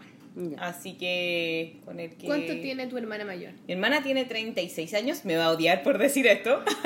tiene 36, Ah, yo tengo joven. 30 y mi hermano 22. Así que somos... eh, Y tú decías que venía de una familia de puras mujeres porque tu mamá Sí. no se volvió a casar. A ver, te cuento, yo cuando tenía 5 años, yo igual tenía una relación súper cercana a mis abuelos maternos. Mm, Cuando tenía 5 años mi abuelo se murió y mis papás se separaron. Y mi papá, como muchos hombres en Chile, Encontró que- polola al tiro. No, de antes parece. De antes. Se separan y se olvidan de matrimonio, de hijo, de casa, de todo. Ah, O se sea, las niñas, ya. como mi mamá decía, las niñas viven del aire. Entonces, la verdad que, para ser sincera, nunca tuve un papá presente mucho que digamos. No te iba a buscar el fin de semana, no. No se A ponía, veces. no pagaba, Sí, medio chanta. A veces, chantel enteri. Pero igual tú lo, vi- lo Y veías. con violencia. Sí, eh, sí, muy violento además. Eh, yo lo vi hasta como a los 16 años más o menos. Después cuando tú podías elegir no verlo, no lo viste más. Eh, sí y no. Pasó algo muy desagradable con mi padre que dejamos de vernos. Así que espero Pero que. ahora ya- tampoco lo veis. No. ¿Y cómo veías a tu hermano? ¿Veías a tu hermano? Uh, ese otro tema porque cuando era chico como que teníamos casi que ir a buscar lo incógnito. y ahora estamos un poco separados porque... Pero nunca más Sí. lo viste a tu papá entonces. No. O sea, lo he visto cuando se murió. Eh, lo que pasa es que, bueno, después formó otra familia, tenían eh, unos hermanastros y se murió- falleció mi hermanastro mayor. Ahí fue, creo que fue la última vez que lo vi. Eso fue hace como Después 5 de tu hermano que viene de 22. No, él es mayor. ¿Y Él tu mamá nunca más de se volvió a casar? De antes. Nunca más. O sea, Sí. tu papá tenía hijos de antes, No, no, no. después? Mi papá se juntó con una mujer que ya tenía tres hijos. Ah, ya, Voy a ya. decir que era como una especie de hermanastro. ya. Con los que tampoco nunca hubo. Nunca hubo relación. Claro. para ser. ¿Y tu mamá nunca tuvo pololos tampoco? No, pues para lo- todo lo de la vida. Sí, de hecho hay un libro de Wells que celebra y se llama Los pololos de mi mamá. Y ¿Sí? que se lo regalaba. Así Sí, como, así se llama, Ha lo tenido los pololos del mundo. Mira, ha pasado de todo. El pololo psicópata, el pololo que, que, que era perfecto y murió, ¿cachai? El pololo más joven, el pololo, eh, no sé, Yo tengo, ha hay- hay tenido muchas todos los pololos. historias de pololo. Yo, en los diplomados, las niñas que hacen las, mi historias, no- hay no muchas esto. historias de, de, los pap- de los pololos de las mamás. Ay, pero mucho. No, y cada pastela. Porque tienen que vivir con estos gallos, ¿cachai? Sí. Y no Ah, son... nunca vivimos. Y, y- y viven un rato, después O viven aparecen, otro, duermen, de aparecen. repente para estar tomando desayuno y aparece el weón en calzoncillo. Sí, te empieza a decir, weá, oh. No, yo- mijita, siéntese bien. ¿Qué onda? Hoy no, y una vez, yo me acuerdo que una vez, yo me acuerdo así patentemente, de verdad, yo siempre he sido súper choriza. Entonces, una vez un gallo como que me irritó en la mesa. Y yo haber tenido ya como 17, 18 años. Y le dije, ¿qué me venía a irritar tú acá si te estás en mi casa? Le dije. Claro, ¿qué te pasa? Y le golpeé hasta la mesa, me acuerdo. No, yo, yo no puedo aguantar esa cuestión. Tal vez. Mira lo que me dijo tu hija. Te mando un Twitter si querés. Voy a ponerlo en yo un me blog. acuerdo de eso, yo me acuerdo de eso y me acuerdo que incluso hasta, creo que ya estábamos peleando con Nico y estaba ahí, no me acuerdo. Pero yo me acuerdo que le paré los carros. Le paré los hartas veces que los carros se pololo, porque me acuerdo una vez, oye, es que mi mamá de verdad tenía unos pololos pasteles. Mi abuela falleció en 2005 y, la, y se, se quemó, pues, o sea, se- las cenizas llegaron después a la casa. De hecho, hasta Ya. que hoy está en la casa de mi mamá. Y el loco, así como dice, sí, mira, esto es una ánfora. Que alguien preguntó, ay, ahí están las cenizas, sí, una ánfora. Abre la tapa y toca las cenizas así. No, Con los dedos. ¿Qué Yo ahí también dejé la cagada. Le dije, ¿qué te venía a meter como profanar una Déjame. tumba? Tú no eres ni mi familia, le dije. Deja a mi abuelita. No toques a mi abuelita. Tocó a su abuelita. Y súper estricta. Pero de verdad, yo me acuerdo de darle para hartas veces los carros de gallo porque... Pero también en algún momento se portó bien con mi mamá. Cuando mi, mi abuela falleció, también él estuvo ahí. Y yo también se lo dije. O sea, yo soy súper sincera cuando le digo algo pesado y también le dije gracias por estar acá en este momento tan difícil para nosotros. También se lo he dicho, o sea... Pero dentro de todos los problemas han sido muchos, todos variantes y todos eh, puerta afuera. Entran y salen. ya, pero ninguno ha afuera. vivido Ha vivido, ya. nunca, nunca, nunca. Y además mi abuela vivió muchos años con nosotros, entonces era como, éramos cuatro mujeres más mi gata, o sea, puras mujeres. Mm. Entonces, si había que pintar una puerta, la pintábamos, si había que arreglar algo, nos colgábamos a arreglarlo, si había que, no sé, lo que fuera, mi Sí. mamá sobre todo, porque uno igual cuando es más chica es más floja, pues entonces mi mamá, no sé, cargando las compras y toda la cuestión, siempre fuimos súper aguerrida, siempre se dejó de hablar de todo en la mesa. Eh, de política mucho, por supuesto, porque tenemos nuestros pensamientos bastante parecidos, pero también diferentes a la vez, y discutimos hartos de, de lo que vemos, del mundo, de todo eso. Eh, también, no sé, cualquier cosa hemos hablado, o sea, siempre ha, ha estado de- ah, como el micrófono abierto en mi casa. ¿Y tu mamá qué hace? ¿Qué hacía? Mi ¿Qué- mamá es profesora básica de lenguaje, se especializó como en trastornos en el aprendizaje y trabaja en una escuela hace muchos años. Y ella eh, tenía muchos libros en la casa Sí. como profesora. ¿Dónde, ¿Dónde empezó tu relación con los libros? Yo creo que en la casa, ahí, ¿no? sí. O sea, siempre eh, los libros en mi casa han tenido un protagonismo. ¿Y tu hermana también? ¿Era Sí. buena para leer? ¿Qué hace tu hermana? ¿Cómo se llama? Mi hermana se llama Susana Cárcamo, es antropóloga. Eh, eh, sí, es, es bien chorola. antropología. Sí, a mí me encanta la gente que estudia antropología. Sí, simpático, Sí, como la visión que tiene. Eh, le dicen, Las igual le dicen los antropólogos. Son todos medio, medio Pero pero bien, sí. Y ahora se está desempeñando en un trabajo de investigación eh, de mujeres pescadoras. Y yo ahí también la estoy Ah, Oye, y, y tú está- cuando estabas en el colegio, ¿cuál era tu cuál era tu, tu mayor pasatiempo, digamos? ¿Qué es lo que más te gustaba hacer? Dibujar y leer. Dibujar y Super leer. nerd. Yo pasaba con la ¿Eras monjita. Era nerd. ¿Y qué te No, gustaba total. leer y, y dibujar, por ejemplo? Me ¿Cuáles eran me- tus, tus temas? Yo igual como que me, me, me sentí más interesada con el tema del manga cuando era chica, hasta como los 11, 12 años yo creo que el manga fue, fue bien interesante. ¿Sailor y leí Sailor Moon, sí, la Rumiko Takahashi me encanta. Que ella hace como mucha manga de mucho tipo, como que no solo... ¿Ella es la que hizo Sailor Moon? No, ella Ah, es la que hizo Ranma. Ah, ya, Ranma. Pero además tiene una Ranma y serie de- medio. Ranma y medio. Y además tiene una serie de otras historietas que hablan de muchas ¿Cómo cosas. se o sea, llama? Rumiko Takahashi. Para mí una de las mejores. Rumiko Tamakachi? No. Taka. Rumiko Takahashi. Taka- Takachi. Takachi. Oye, se me olvidó. Chiquichaca.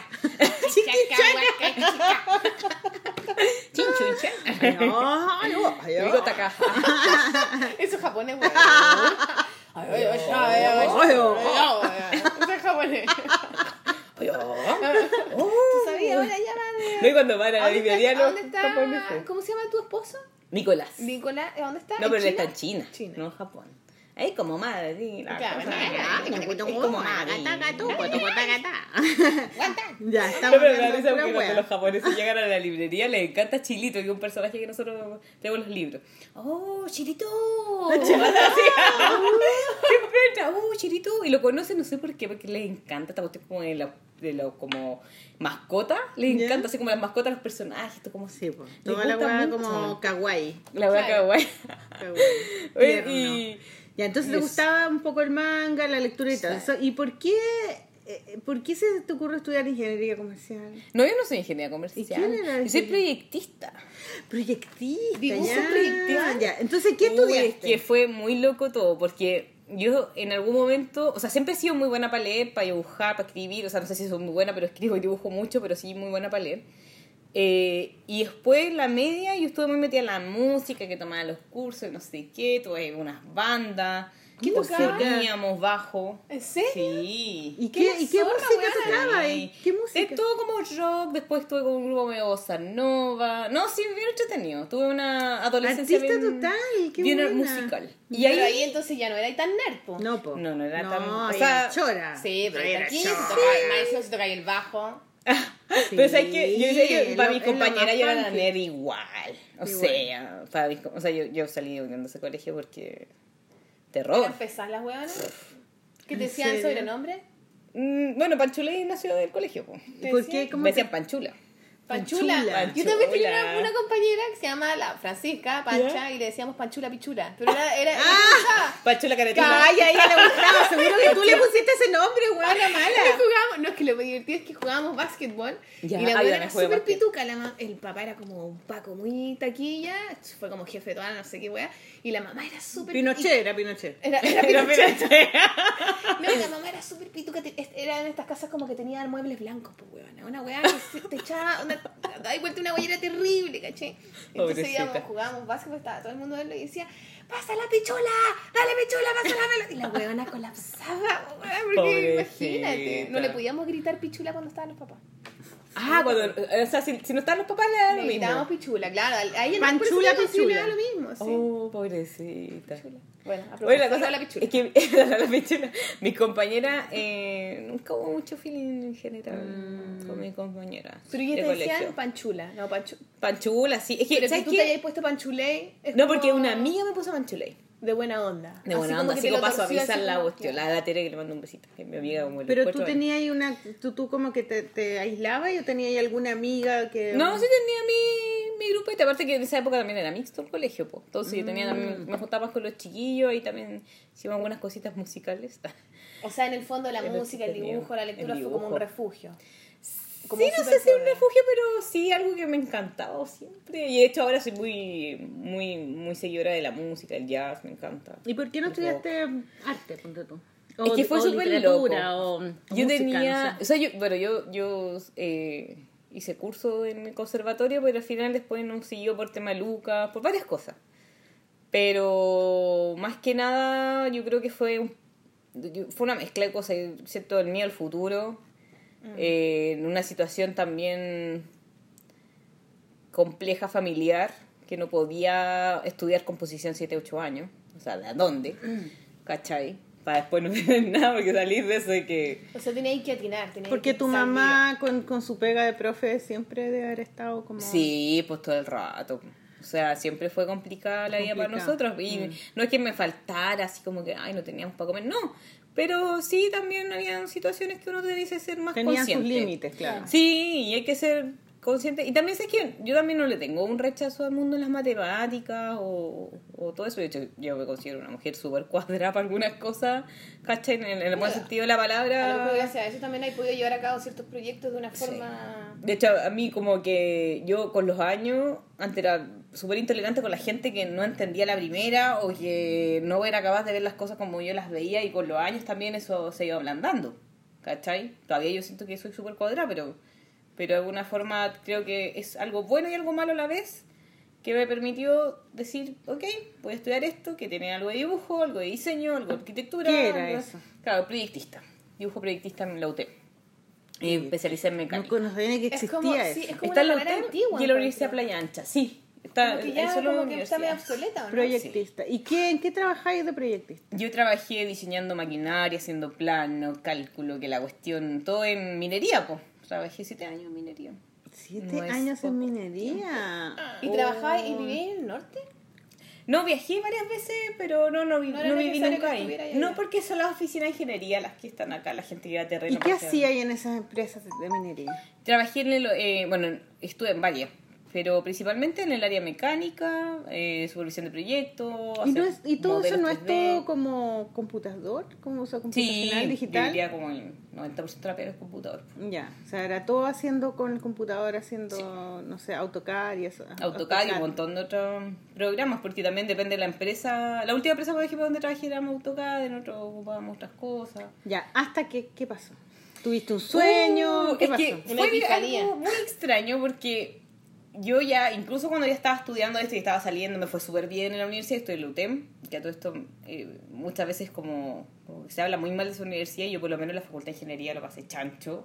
A mí, verdad, de pasar de un colegio donde tú decías algo de frente o tú criticabas algo y te tiraban la, la caballería encima, mis compañeros, yo no, no puedo hablar nunca de la... De, de los profes mal ni, ni de dirección porque de verdad eran un encanto. Y como tú lo sabes las monjas y toda esa cuestión de fe que te trataban la trataban con el ejemplo nunca fue así como ah recemos el rosario y golpeémonos en el pecho sino como vamos a la pola a hacer el- Claro. la fosa ¿cachai? o lo que sea Sí.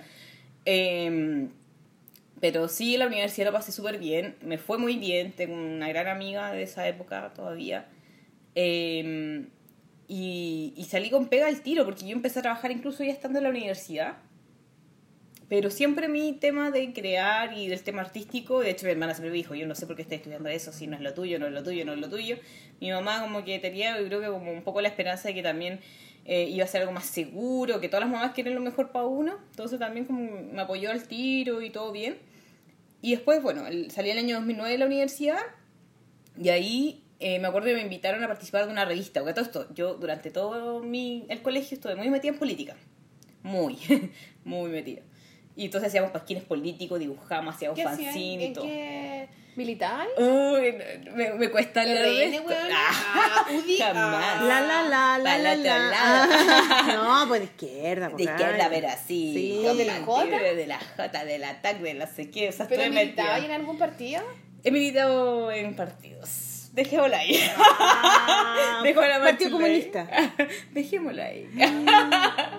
Dejémosla ahí. Yo iba, yo iba a la del Partido. Comunista. Esconde la guagua que Estaba la en la universidad. Sí, yo comer la guaguita. en unas reuniones del Partido Comunista. Y estuvimos metidos en Me otras sí. cosas también. O sea, no solo en partidos, sino con otras cosas. En atentados. ¡Bombas! No, papi, la violencia no, no es opción, pero, pero igual tenemos un reto. Ah, no. No, la verdad fue súper pacífico siempre todo y desde el, desde el arte y Pero qué lo que, qué, pasquín. pero qué- ¿cuál? Pues PPD, ¿qué weá era? ¿Qué, PPD. cuál? Pero PPD, ¿por qué tengo que democracia hablar de cristiana. Sí, pero si ahora Ya, por Ya, el ya. partido Por la democracia. revolución democrática no somos Ah, no, pues esa época no existía. Eso de ahora. Estuve con el, o sea, Socialista. estuvimos metidos en ATAC donde estaba comunista, socialista y otros más que no eran también. Comunista socialista. Sí. Esa, esa, mira, podrías Esa- presentársela a tus papás. Para no hacerme bullying, weona. Llévala, a la- llévala a tu casa. de derecha. ¿En serio? Sí, no, tiene cara de facha, jamás. pero. Yo no soy No, buena. no, ella no, pero el ADN que tiene. No, y estuve también yo me muy metida además de eso porque lo que pasa es que los partidos en sí, como todos saben, están dirigidos también por, por cuatro o cinco pelotas que llevan muchos años. Entonces, nosotros más que nada yo estuve más metida en ATAC. Que ahí sí. ¿Qué es? ATAC Art era, era como Art una Attack. especie de organización ciudadana. Ahí estuve Ya, muy ¿Y cuál era, qué significa ATAC, la sigla? Uy, no, no, no, no tiene ¿No? una sigla, Ah, no, ya, es como de que- ataque, es ya. como, no, es como un nombre. Igual de alguna Ah, manera tiene mucho pero sentido. entonces ahí lo que tú haces actualmente también, lo que ah, empezamos hablando, esta cosa como de la comunidad, esta cosa para que este, Sí. esto sea mejor para todos, tiene mucho que ver con política. Al Sí, final uno hace sí. política. No, yo sí, estuve muy metida y, y nunca, nunca he hecho nada relacionado al tema de violencia, pero sí me mandé muchas cagas. Como de cosas que no debería tanto... Mataste a alguien, weón. No, pero sí como que con los años me fui distanciando porque te exponís también mucho. Pero es Que un te poco... agarran, que no sé qué. Ay, ¿Pero te tomaron presa alguna vez? Me detuvieron un ratito. Una vez que a un amigo mío le pegó una patada a un paco, pero fue porque lo estaba grabando entre ocho. Iba así como estirado. Y estuvimos harto rato en Valpo y yo he hecho así marra. Y como que igual es complicado. O sea, no sé si me explico, pero es difícil eh, estar tan metida a veces porque siento yo que mm, hay muchas convicciones que te llevan a, a creer en eso fervientemente. Pero también siento que hay personas más adultas que tú que ven la opción de que esta cabra chica que tiene todo este ímpetu también te usa. Sí, te usan. Sí, claro, yo creo se que eso fue por ti, poco. claro. Además, eh, también formamos parte de pequeña del, una pequeña parte de la organización del Foro Social Chileno, no sé si se acuerdan, año que vino eh, Bush a Chile, que quedó la mansa crema, me acuerdo, No. que había una PEC. Entonces, esta era como la anti-APEC y nos metimos y era la media cagada. No fue la media ¿Qué año fue eso? De haber sido 2003-2004 por ahí. Ya, yo no estaba, oye. Ah, estaba- estaba en el extranjero. ¿Qué página del libro Esas Por danzas. favor, dime, tu nuevo libro. Está en Alemania, weón. Topísima la Marce. Qué mucho. Taquillísima. Qué apec. Entonces La pech. estuve muy metida hasta La masas. No, yo estuve metida Bueno, pero entonces masas. tenía una formación política que, que te da respaldo un poco para hacer todo esto que estoy hablando, que estoy explicando de, de, Sí. de meterte al Twitter y, y decir lo que opináis, contestar y qué sé yo. Porque el Twitter es muy político. Pero para Muy, ya, ¿y muy. cómo, ya, ¿y, ¿y cómo llegaste de Sí, la ¿en qué carrera minuto? de la minería, weona, a hacer tu marca página, la editorial? Fuiste al baño, había una revista cómic, la abriste y dijiste quiero hacer esta weá y cuando saliste del baño ya tenías otra carrera, no sé cómo. Sí, fue. No, pero la cuestión es que, claro, en mi época, sobre todo de enseñanza media, estuve muy metida en esto y hacíamos muchos pasquines. Entonces esos pasquines se repartían gratis, denunciando distintas cosas. Sí, fanzines. como fanzines. Eran fanzines fotocopiados y ni siquiera eran diagramados en computador. O sea, y- y lo pegábamos y después se mandaba a fotocopiar. Era súper bonito. Por ahí los debo tener guardados y qué lindo sería revisitarlo alguna vez. Y la cosa es que pasaron los años, me metí a la universidad, entre medio también hice harto deporte, entonces como que estuve muy en otra. Y el año 2009 ¿Qué hiciste deporte? hice kendo, ¿Qué es esa weá? esa esgrima japonesa, como cuatro años. bonito. Bello, bello. Kendo. Yo si no fuera por los golpes que uno recibe, porque te quedan las manos así como Mickey Mouse, así cada dedo, de verdad hubiera seguido es como haciendo. así, físico, como No, de... con espada de madera. Se llama Chinai. Es muy bonito. Y de hecho tengo grandes amigos de esa época aún. Y el año 2009 yo hice un cómic de una, de una amiga japonesa sí, que sí hacía sale, kendo, sí sale. que su papá era el maestro de kendo de Japón. Sí, sí, me acuerdo perfecto de ¿Te esa escena. Sí, sale con- era con- mi vecina, con éramos vecinas del barrio. Qué una vecina japonesa. Qué lindo. Y bueno, la cosa es que en la- en- durante la época universitaria fueron cuatro años, de verdad, yo no pesqué nada. O sea, me estaba como media nota, igual me metí un poco en el tema del, de, de la organización como estudiantil, pero poquito. Pero yo estaba súper chata porque salí súper decepcionada de estos movimientos, como que de alguna forma te utilizan un poco siendo cabra chica o, o te ningunean, o, etcétera. De hecho, estoy haciendo una historieta sobre eso. Como Pero sobre en algún época. momento pensaste que podías tener una carrera política, como diputada sí, y eso. Sí. sí. Podría ser la Camila. No sé, que, eh, la verdad es que no me hubiera gustado haber sido ella porque la tratan pésima. La pobre. Sí, y es seca, Oye, a propósito, Camila, yo Seca. escuché ahí un podcast, el podcast que lo hemos recomendado del diario nocturno de Sube la Radio de la Camila Moreno. Ya. Ah, Y ya. hay uno donde Sí. ella, es que lo escuché la otra vez, Ya. lo, empecé a escuchar hace rato que no lo escuchaba, y hay uno que entrevista a la Camila, la Camila Vallejo, está súper bueno. bueno, weón. No, la comida viejo de gran valor. Yo la encuentro Sí, bacán. Está muy bueno. Y, y me da pena porque yo pasé como. Fue súper raro porque cuando yo salí de política, de toda esta cuestión, empezó la revolución pingüina. Así que fue como, como yo creo que fuimos un poquito la semillita que, que Mm. hizo eso. Eh, y, y de eso estoy haciendo como una historieta para que cuente como el, la previa a la revolución pingüina. Esa es la, la historieta que hay una Sí, imagen que una- están tomándola de, De- como los del pacos. brazo, sí. Ah, qué buena esa historia porque es muy es como tu historia, pues parte de tu Y vida. es heavy porque siento que antes de la Revolución Pingüina, a excepción del Foro Social Chileno que quedó la crema, si había una marcha era tan tierna como Mm. en esa época que los pacos te acompañaban y si tú decías suelta a la niña, la soltaban. Mm. Y ya después de eso quedó, empezaba a quedar como más la crema y empezaron a pasar cosas que, que no debiesen haber pasado y ahí yo ya tomé la decisión de, de retirarme de esto y aparte después me enfoqué en mi carrera y me aliené un poco también, pues Mm. si uno también pasa por esos procesos de más egoísta que uno los necesita a veces, ¿cachai? No, pero concentración. Ya, Claro. entonces, ¿en qué minuto? Y ¿Qué ahí, pasó? ¿Qué el pasó? 2009, yo salgo de la universidad y como que me quedo como, estoy trabajando y nada más, ¿cachai? Y ahí me invitan, a todo esto, bueno, con el Nico me acuerdo que no, tuvimos un tiempo eh, terminado y todo, y me invitan a hacer El Nico es tu marido. mi marido actual. ¿Que lo conociste dónde? Lo conocí en el colegio. También en el colegio, pero dos años mayor que yo Ah. En, en y empezaron a pololear allá en el colegio. No, porque le daba vergüenza. Cuando él salió del colegio, ahí ¿Por recién empezamos a pololear. Porque Porque era pavo. No, si él era más nerd que yo. era pavo. Y le daba como cosas así como, ay, que está pololeando. Que todos van a decir, chica", y claro. todo. Entonces era ¿Y a ti te gustó él siempre? Ay, qué terrible confesarlo. A mí me pasa que yo me sentía súper mala mujer con todos los pololitos y, y pinches que tuve porque yo era así como, ah, no me gusta y no quiero verte, chao. Era como muy así, siempre él, decía así como, ya no te quiero ver más o, o no, día no quiero juntarme contigo y chao. Porque nunca me importó nadie en verdad antes. De hecho, nunca soñé ni con casarme ni con tener hijos cuando chica. Y para mí era como algo súper lejano el tema del amor romántico. Y yo siempre estaba enfocada a hacer mis cosas. Yo nunca Sí, pesqué nada. Y cuando lo conocí a él, Además tenía una imagen de pap- del papá. Sí, o sea, tampoco.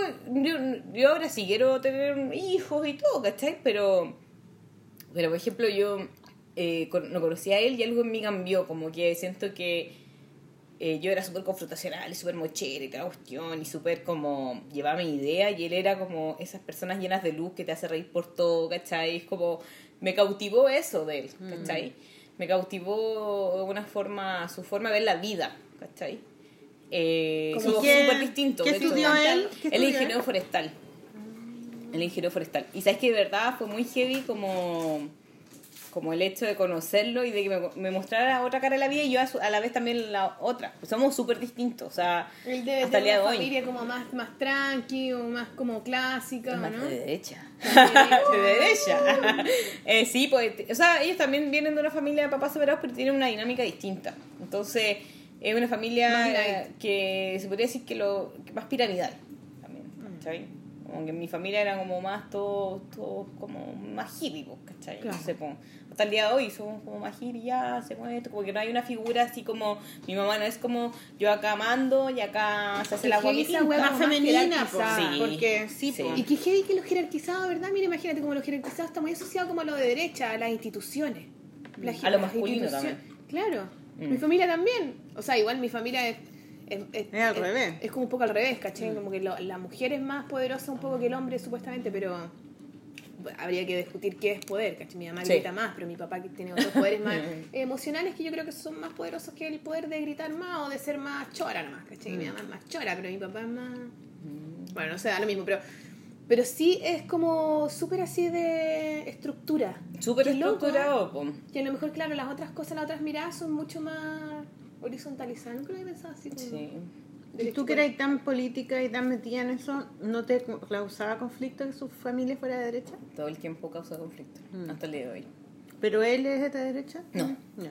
No, en algún momento sí, cuando recién empezó a pololear, pero era ese como derecho, o sea, derecha de herencia, que no cacha, no te puedo discutir Tú nada. lo convenciste en poco tiempo Sí, ya. yo lo convertí al comunismo, como según mi Claro.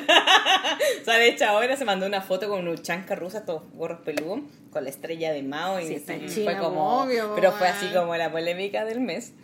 Eh, pero por eso te digo, o sea, hasta el día de hoy es tema, pero yo también eh, he aprendido a separar de que una cosa son los afectos y otra cosa es también que mucha gente puede tener un pensamiento por herencia, Sí. que siento yo que es, el- que es lo que le pasa a la familia No solamente de política, sino de todo. Sí. Porque el machismo, por ejemplo, es una cosa, es una idea, es cultura. Es cultura, pues absolutamente. pues. Tú lo podés revertir enseñando y educando Sí. en el feminismo a la gente. Y en, y en la política igual. Es lo mismo. Claro. Entonces, claro, con Nicolás siempre hemos sido súper distintos. Así, el cielo y la tierra, aceite, agua, es como muy distinto. Yo creo que recién en los últimos años, cuando ya viviendo juntos y en esa dinámica, hemos logrado. O sea, sí tenemos valores muy parecidos, pero hay cosas que de verdad no, no tenemos nada que ver. Y igual también ha sido un conflicto. Eso, eso es lo heavy, cuando, o sea, eso es lo bacán, cuando tú, que es distinto los valores que tienen las personas a- que las cosas políticas a veces, que tú al final te quedas... Si Sí, son los valores familiares que vienen Claro, de o más humanos, ¿cachai? Como Mm. que hay veces que no coinciden Sí. necesariamente con esa visión política. No, y, yo también siento que Hay veces, hay en veces gran que sí, parte, por ejemplo, no sé, lo que pueda llegar a opinar mi suegra eh, es más de herencia o Mm. más de defender un modelo. Ay, gracias, Marci. Defender un modelo que siente que le- les parece conveniente para también tener una buena salud eh, familiar, económica, ¿cachai? Entonces no creo que sea algo, Claro. algo perverso, Sí. ¿cachai? De pensar que...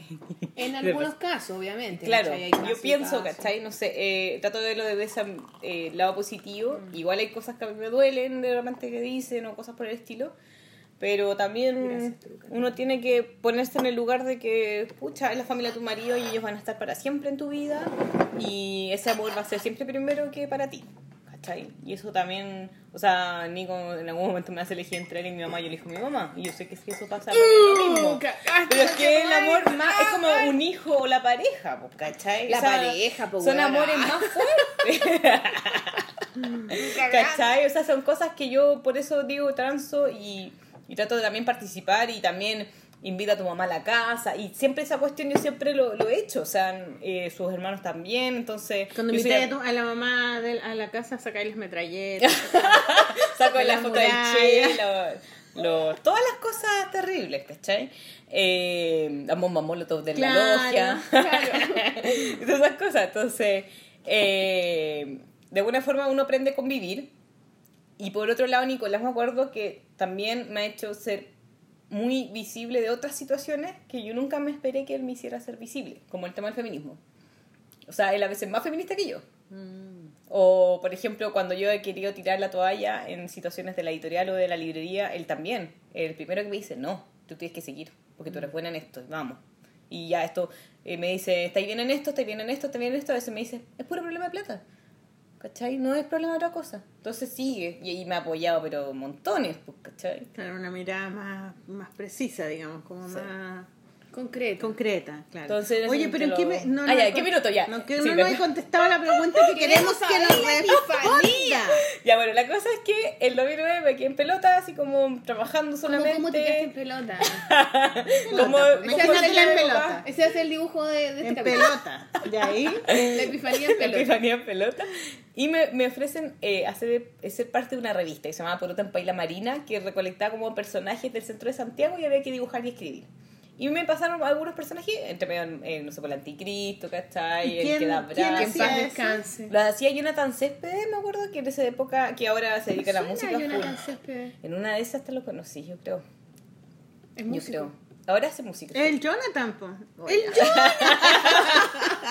Y lo hacía su polola en esa época, la Tony Jonathan. Franulich también. Y, y bueno, eh, me invitaron y fuimos por, a la primera feria de cómic en Plaza Brasil el año 2009.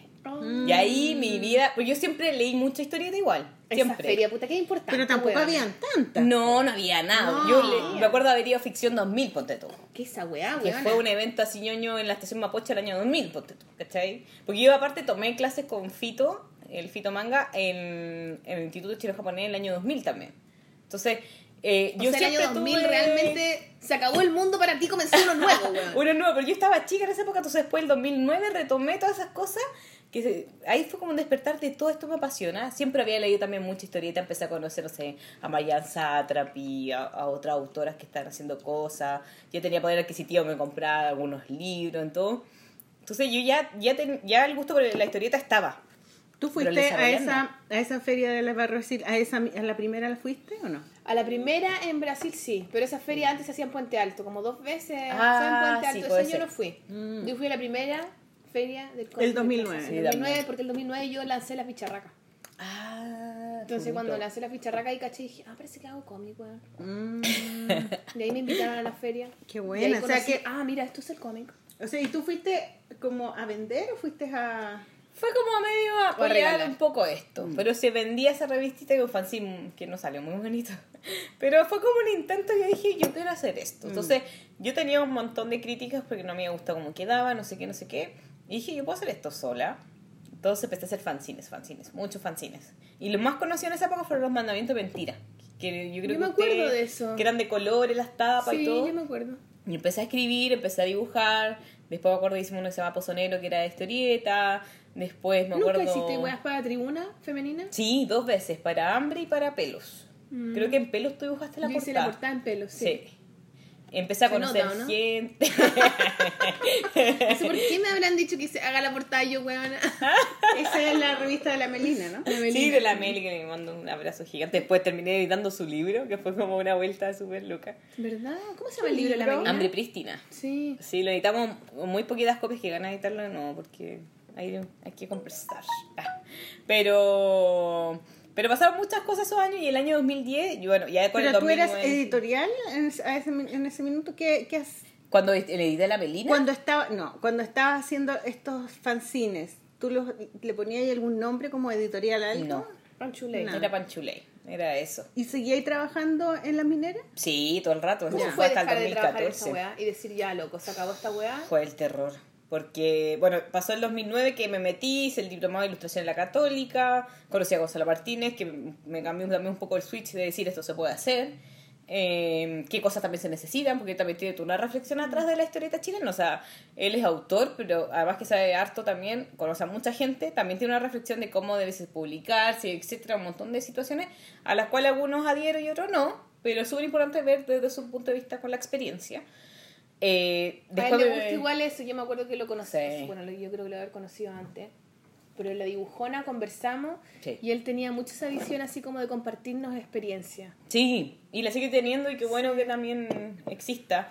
Nos hablaba de los Eh, estilos, de, de que en la época que él dibujaba lo único que llegaba era el cómic eh, europeo, entonces su cómic es muy de eso porque no habían otro referente, entonces nos decía que a él le hubiera, mucho gustado estar en esta época dibujando porque él veía a la gente joven como mucho más libre de estilo. Claro, tenían unos refer tienen otros referentes referentes. de otros lados, claro. ¿cachai? Que en esa época no había, ¿cachai? Entonces Sí. igual yo siento que él también percibe esa cosa eh, generacional como ha cambiado, ¿cachai? Y al re- quizás al revés de sentirse así como eh, amenazado, quizás como yo creo que muchos se, se sienten Mm. y empiezan a criticar, "Ay, es que esto no, no está bien dibujado, es que esto no sé Mm. qué mierda, ¿cachai? Como que de alguna manera hace como un análisis. Una- una Por lo menos reflexión. esa weá Da una vuelta, weá, ¿no? Sí, sé, da una- de hecho- le importa una zorra y me engrupió con esa No, weá. de hecho, de hecho él tal vez tiene un estilo... lo encontré igual que tenía un sentido, ¿cachai? Sí, no, él tiene también un estilo mucho más clásico, mucho más Sí, por canónico. eso mismo, claro, Pero él también consume como lector otro tipo de, de Es historietas, músico pues, también ¿cachai? él. Sí. Es sí, trompetista, es trompetista, tocó ¿verdad? trompetista, sí. Jazz. Y bueno, pasó como muchas cosas durante esos años. Entre medio estuvo la NGI también, que ahí el Gonzalo me metió y... y, y Ah, la NGI, concha tu madre, me Era- ese que la NGI, la Era una bolsa CNI de del gato. cómic. la- Era una bolsa de gato esa cuestión, pero... ¿Qué era? Era una asociación de narrativa gráfica e ilustración. Ay, no la conocía. Pero a mí la narrativa gráfica y la ilustración... La mismo, pero- CNI de la La ilustración. CNI del cómic le decíamos nosotros con el garbo, Sí. parece. Perdón, garbo, te delaté. ¿no? Ah. ¿Y quién estaba ahí? ¿Estaba ahí tú? ¿Estaba Es que había mucha gente, pero las tres cabezas, de las tres cabezas, eh, una era Gonzalo. Y la otra dos. ¿Y qué no, hacía? No me acuerdo. ¿Quién eran las la- otras cabezas? Eh, ¿Quieren que los nombres? Sí, pues, Eh. Felipe Benavides y Cote Carvajal. Es el Cote Carvajal estaba. Ah, el cote que, que lo entrevisté. Felipe. Benavides, uno chiquitito, que una vez se peleó heavy con grotesco, palpico grotesco. Todos nos hemos peleado con Felipe Benavides, Sí. querida Sol. Ese es muy. Pesado. No, no, no, no. Ah, o sea, no, no. Es que no me acuerdo el Eh, nombre del que roba, si no lo diría, pero no me acuerdo Oye, de yo ya sé el nombre. ¿Cuál es? No sé, ya. Pero es que, es que decir esto me puede hasta demandar, po, wea. Sí, ya, Ah, no, no, pero me lo decís fuera al aire. Sí, fuera ah, no, fuera así, po. Ya, oye, espérate, el Cote Carvajal eh, era, no era el que decía FIC, ¿o no? feria? No, no. ¿No lo hacía? O sea, parece, Parece que ahora que está medio metido, pero ahora, pero no es de los creadores. Pero es Ya. parecido la CNI y los FIC. Ya, Son como tienen cosas en común. Bueno, la NGI yo creo que tenía buenas intenciones, pero no, fru- no fue fructífera a futuro porque eh, estaba muy encerrado en algunos como... Era peleador ese Era- cabro.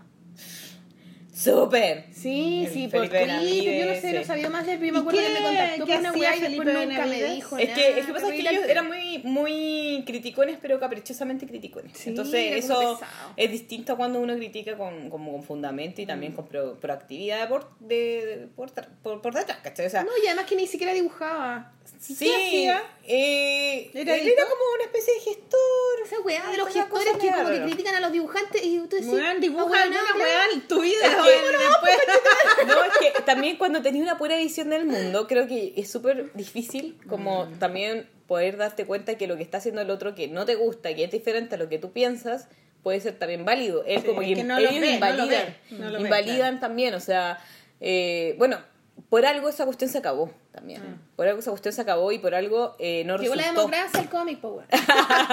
Por algo no resultó. o sea, yo me acuerdo que eh, Lugo Geldres, que es del Imaginario Occipital, podemos tener muchas diferencias, pero también yo debo sacar el sombrero de que el tipo era un muy buen gestor en esa época.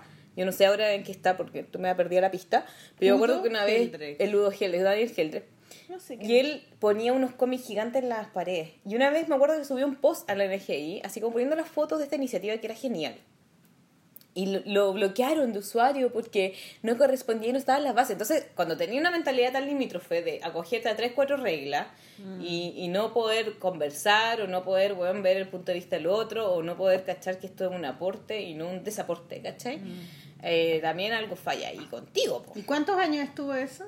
Como dos o tres años más o menos. Ya. Sí. ¿Y ahí empezaste, ya te sentías ahí como dibujante de cómics? O Ahí yo empecé a hacer un webcómic para la NG y se llamaba Las aventuras di- dibujísticas de Panchulay.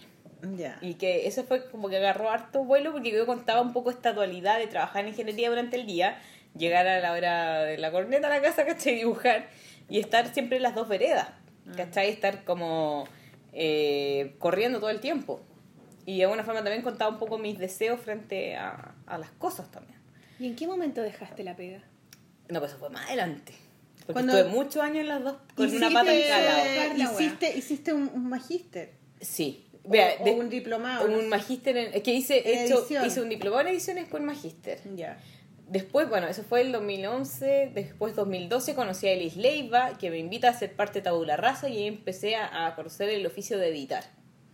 Y ahí también mi vida cambia de otra forma porque digo, esto falta, porque todos querían ser autores, todos querían ser famosillos, y yo digo, no, hay que falta trabajito de hormiga también, falta como la gestión, la administración, el, el tener esta parte cuadradita que de la cual a veces me, me espanto de mí misma, pero también digo, me sirve. Claro. ¿Cachai? Y ahí yo digo, ok, vamos a hacer esto, esto, esto. Ahí, bueno, aporté en los Chile Viñetas y Chile Viñetas para niños, fueron dos iniciativas de, de compilados de historieta. Y ahí él me invita a ser parte del laboratorio de Tabula Raza que publicamos a la Melina con Hambre Prístina y a Cristian Sandoval con Cien Fantasmas. Tabula Rasa es la editorial de quién? Elis Leiva, pero ya no existe. Ya. Sí, ya no existe. ¿Por qué no existe? Fue hasta el 2014, 2015. Porque el Eli anda en otra hora, así como más que nada por eso. No fue porque les haya ido mal. ¿Es, es el que editó Farco, Falco, ese No. león? No, eh, ah, Franco. No, no, no. ¿Franco? No, ese es Amapola. O sea, Ángel Bernier con la Pati Casanova. No, otro- es lo que eh, editaron un juego de mesa de Zombie en la Moneda. Eh, Ah, los sí, chiles Zombie- viñeta. Los chiles viñeta. Oye, Pero ¿y qué vamos a hacer con la música? ¿Por qué? Pero ¿Hay para música? ya, entonces... Ah, Weona, de nuevo, Maliki, weona. Tres programas seguidos, eres como el pico. ¿Por qué? ¿Qué pasó? Hay- Porque la Maliki está enca- la Maliki es encargada de las comunicaciones en esta empresa de la polola, ¿cachai? Y la Maliki tiene que mandar el mail, ella manda el mail, invita a las personas. tengo que dar unas canciones que me Y la gustan. Maliki Es que- supuestamente debería haber dicho que tú eh, escogieras dos canciones para poner. Para comerciales. Sí, que trajera Y que unos trajeras libros libros para, para recomendar. recomendar. Ah, pero eso me lo sé de memoria, así que Ah, puedo hacerlo así. Ya, ¿viste? ¿Viste que no tengo la música- Pero música es como una pausa comercial, la mala No, música? sí, Ah, son dos pausa. canciones, una en la mitad del programa y otra al final. Entonces, Ah. siempre ponemos músicos Pero esto- emergentes. Ah. Pero como tú eres músico, entonces a lo mejor sí. Fui, Fui, porque ya. Fuiste músico. Ahora estoy más Pero perdida. ¿tienes amigos músicos o alguien que tenga No, una mucho. ¿Qué banda? música te gusta? ¿Qué música tocaba ahí? Eh, hoy toqué de todo un poco, pero me gustaba harto como el rock como independiente y como el más tiradito para jazz. Jazz fusión. Jazz, me encanta a mí sí. el jazz. Eh, pero La ¿le puedo dar cualquiera?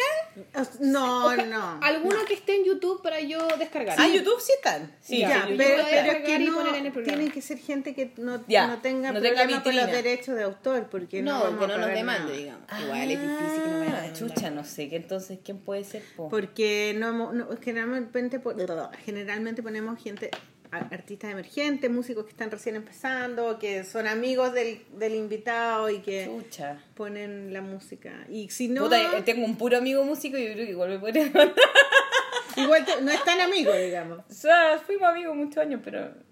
¿Quién es el cantante de qué grupo? No, él, él tiene un- una banda y aparte toca como músico en otra que se llama Ismael Odo. Es de Odo. Odo se llama. Ah, es es lo hemos puesto o dos. Ah, entonces si lo han puesto bacán por una. puesto dos, la Cata, la Cata Catalonia nos puso dos, ¿no? Sí, porque parece que son amigos. Como medio ellos. reggaetón. Sí, ahora me gusta más la, lo antiguo Sí, de, es que antes tenía Odo. otra wea y ahora como que está. Ya, pongamos ¿Te dos. Podría ser eso, sí. Ya, ¿Y qué otro, qué otro grupo han puesto que se pueda?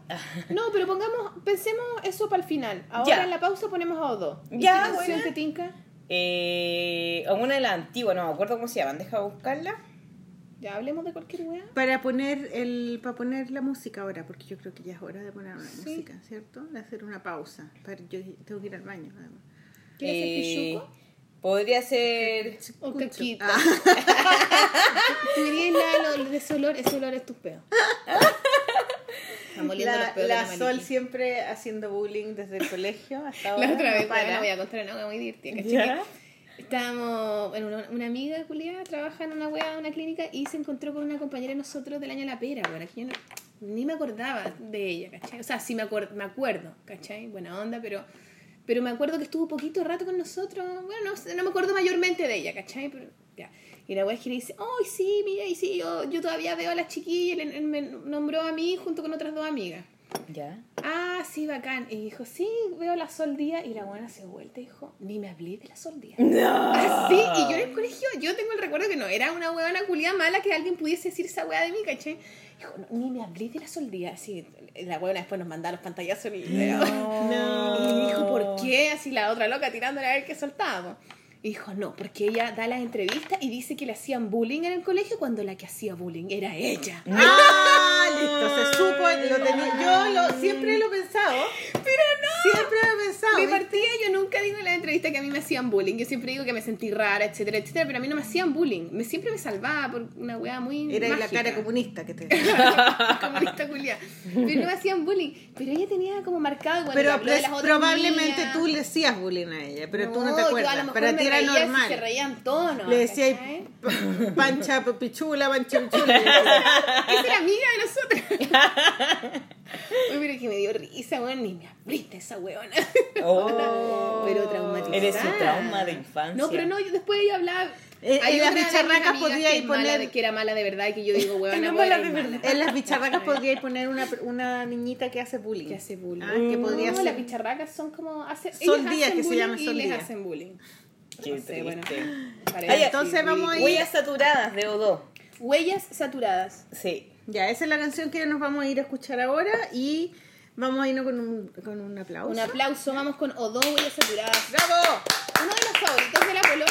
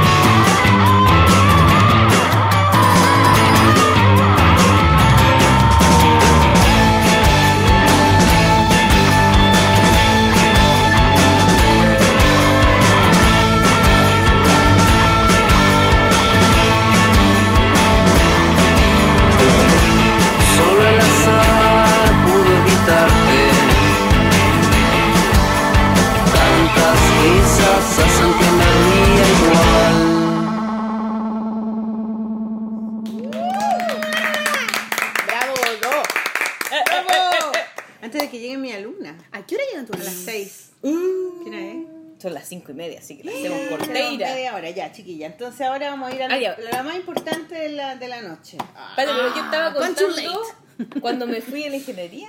Sí, cuenta qué es lo que en el fondo hizo que tú realmente dejaras ahí esta teta de seguridad, de esperanza en el futuro. ¿Qué es la teta de Chile? La teta de Sí, además el sueldo de Chile el cobre. Es Sí, que po. heavy esa cuestión.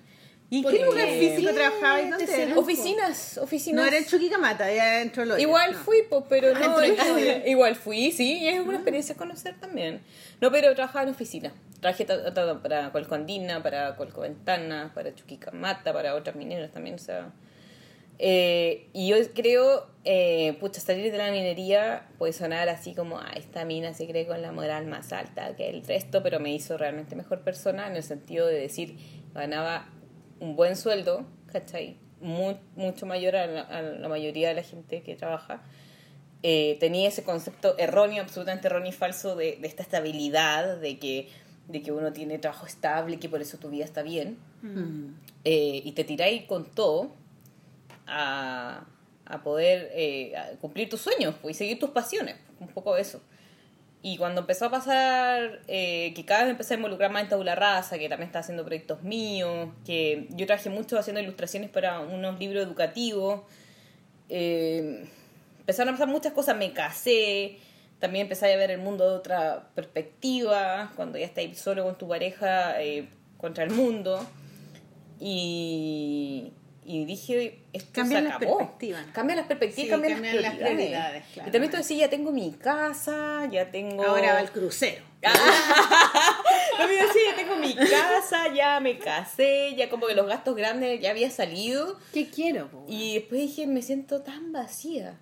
Y a la vez también la minería tampoco te ayuda, porque machista a morir, estresante a morir, eh, y me dio una depre. Por La depre, te- la depre fue la que te salvó entonces. Santa depre, de verdad, le agradezco cada día de mi vida, porque, pucha, después de eso, ¿Y tomaste pastillas? sí. ¿Qué pastillas tomabas? La para dormir y una para la. ¿Cómo se Para llama? despertar, como No, una. Es para, yo no me acuerdo los nombres, menos mal que no me acuerdo. Rabotril. No, no era Rabotril. Era otra que No, era para la serotonina. ¿Ya? Para la, porque una vez la, la me dice. Eh, ¿Quieres quedar tonta después de esto? Ya, tú tienes que mejorar esto. Y ella también cuando me escucha por primera vez me dice, tú tienes que salir ahora mismo de esa pega. O sea, ella al tiro dictamina que yo estoy primero en un ambiente full estresante, full machista, que había también, yo justo me tocó esa empresa donde había un gerente abusador, pero ya con el poder de manera descomunal, ¿cachai? Weinstein. No, era un tipo enfermo. eh, los tenía todos cagados de miedo. Llegaba a tal punto que todos los meses iba echando gente, entonces era como un reality. Y nos llamaban nosotros a nuestros anexos para hacernos bromas de que te iban a echar a ti. Y de repente llamaban de verdad. Así que voy a buscar su finiquito. Eh, de repente equipos que habían 15, quedamos 5 con la misma pega, quedando hasta- la 1 de la mañana, eh, malos tratos, muchas cosas. Eh, con mis colegas, la mayoría, y con mis jefes directos súper bien, pero había como esa opresión como de la Claro, mujer no era maltratada. esta, esta idea de que teníais un súper buen sueldo, Claro, pero a, a costa de qué, a digamos. costa de qué. Claro. Entonces no eh, se acabó esa cuestión y, y de ahí ¿Y qué hiciste? ¿Renunciaste? Eh, pedí que me echaran porque justo tuve ahí un, una suerte de que un, un cercano mío estaba en un puesto más alto y también yo estaba muy mal, o sea, estaba muy mal, muy, muy mal. Entonces, si yo seguía mi proceso por como correspondía, iban a denunciar a la empresa también. Entonces, hubo toda una mezcla y también me recomendaron todo al final, que no es lo mejor. Eh, tratar de salir de ahí y, y estar yo tranquila, tratar mi tema y, Y todo. no solucionar el problema completo de... Es que no me podía tomar dos años. Mm. Sin Luca, pasando mal el rato. O sea, yo sé que no es lo mejor. Pero esa empresa ya terminó. De un día para otro, sin pagar sueldo, sin nada, echaron a todos. Los cuales creo que todavía mis compañeros siguen en un juicio contra ellos. Eso fue a comienzo del 2017. O sea, fue un poquito visionario. Esto me pasó a, a mí a fines del 2014. Y después supe que gente que llevaba, no sé, seis años, cuando yo me fui, o sea, ahora No llevaba pagaron nueve, no les pagaron ni uno, ni O sea, al final, por eso tú decís, ¿qué es esa estabilidad Mm. De tener Nada un contrato indefinido? estable, claro. Nada. O sea, a ellos les pasó que creyendo en eso, probablemente Claro, de pero si tenía fe. un, un, un, un jefe maltratador, Sí. no sirve de nada tener un buen sueldo. ¿Para No. qué? Si tenéis que ver todo, lo, tenía que estar en, ese, en esa energía todos los días. ¿para Y en qué una dinámica sirve? tóxica que No, todas las un auto nuevo y esto, ¿para qué sirve? no sirve de Sin nada, las cosas no sirven de nada, no. al final también yo agradezco que me haya pasado todo esto porque aprendí con mucho menos, aprendí a darme cuenta de las cosas que es la realmente... clave siempre, no es como Sí. tener más estabilidad, poder comprar, es como necesitar lo menos posible. Sí. Esa es, Y darte Esa es la cuenta- verdadera riqueza. Y darte cuenta qué es lo que realmente te gusta hacer a ti. Sí, Exactamente, porque claro. la vida es demasiado Se van los años y de repente no hay hecho ni una weá que te, realmente te haga feliz. No, y, y para mí el auto nuevo, el viaje al Caribe, el All Inclusive, de verdad no me hace feliz, siendo bien sincera. O sea, mí lo que me hacía feliz era ir a una feria de historietas, hacer un fanzine, publicar un libro, compartir en una junta con mis colegas. Venir a la Em, polola, weón. Por supuesto, claro, conocerlas a claro. ustedes. Yo Además que el mundo del cómic para ti era, era un mundo que te estaba ahí metiendo, pero, eh, pero no le daba ahí todo el tiempo. No, era como algo Era un que hacía hobby, de repente. era un una hobby, especie de hobby que Era como un amante, como que lo veía un ratito. y después te tenía que ir con el fome culiado, abusivo, ¿cachai? Ay, guachito, te estaba extrañando.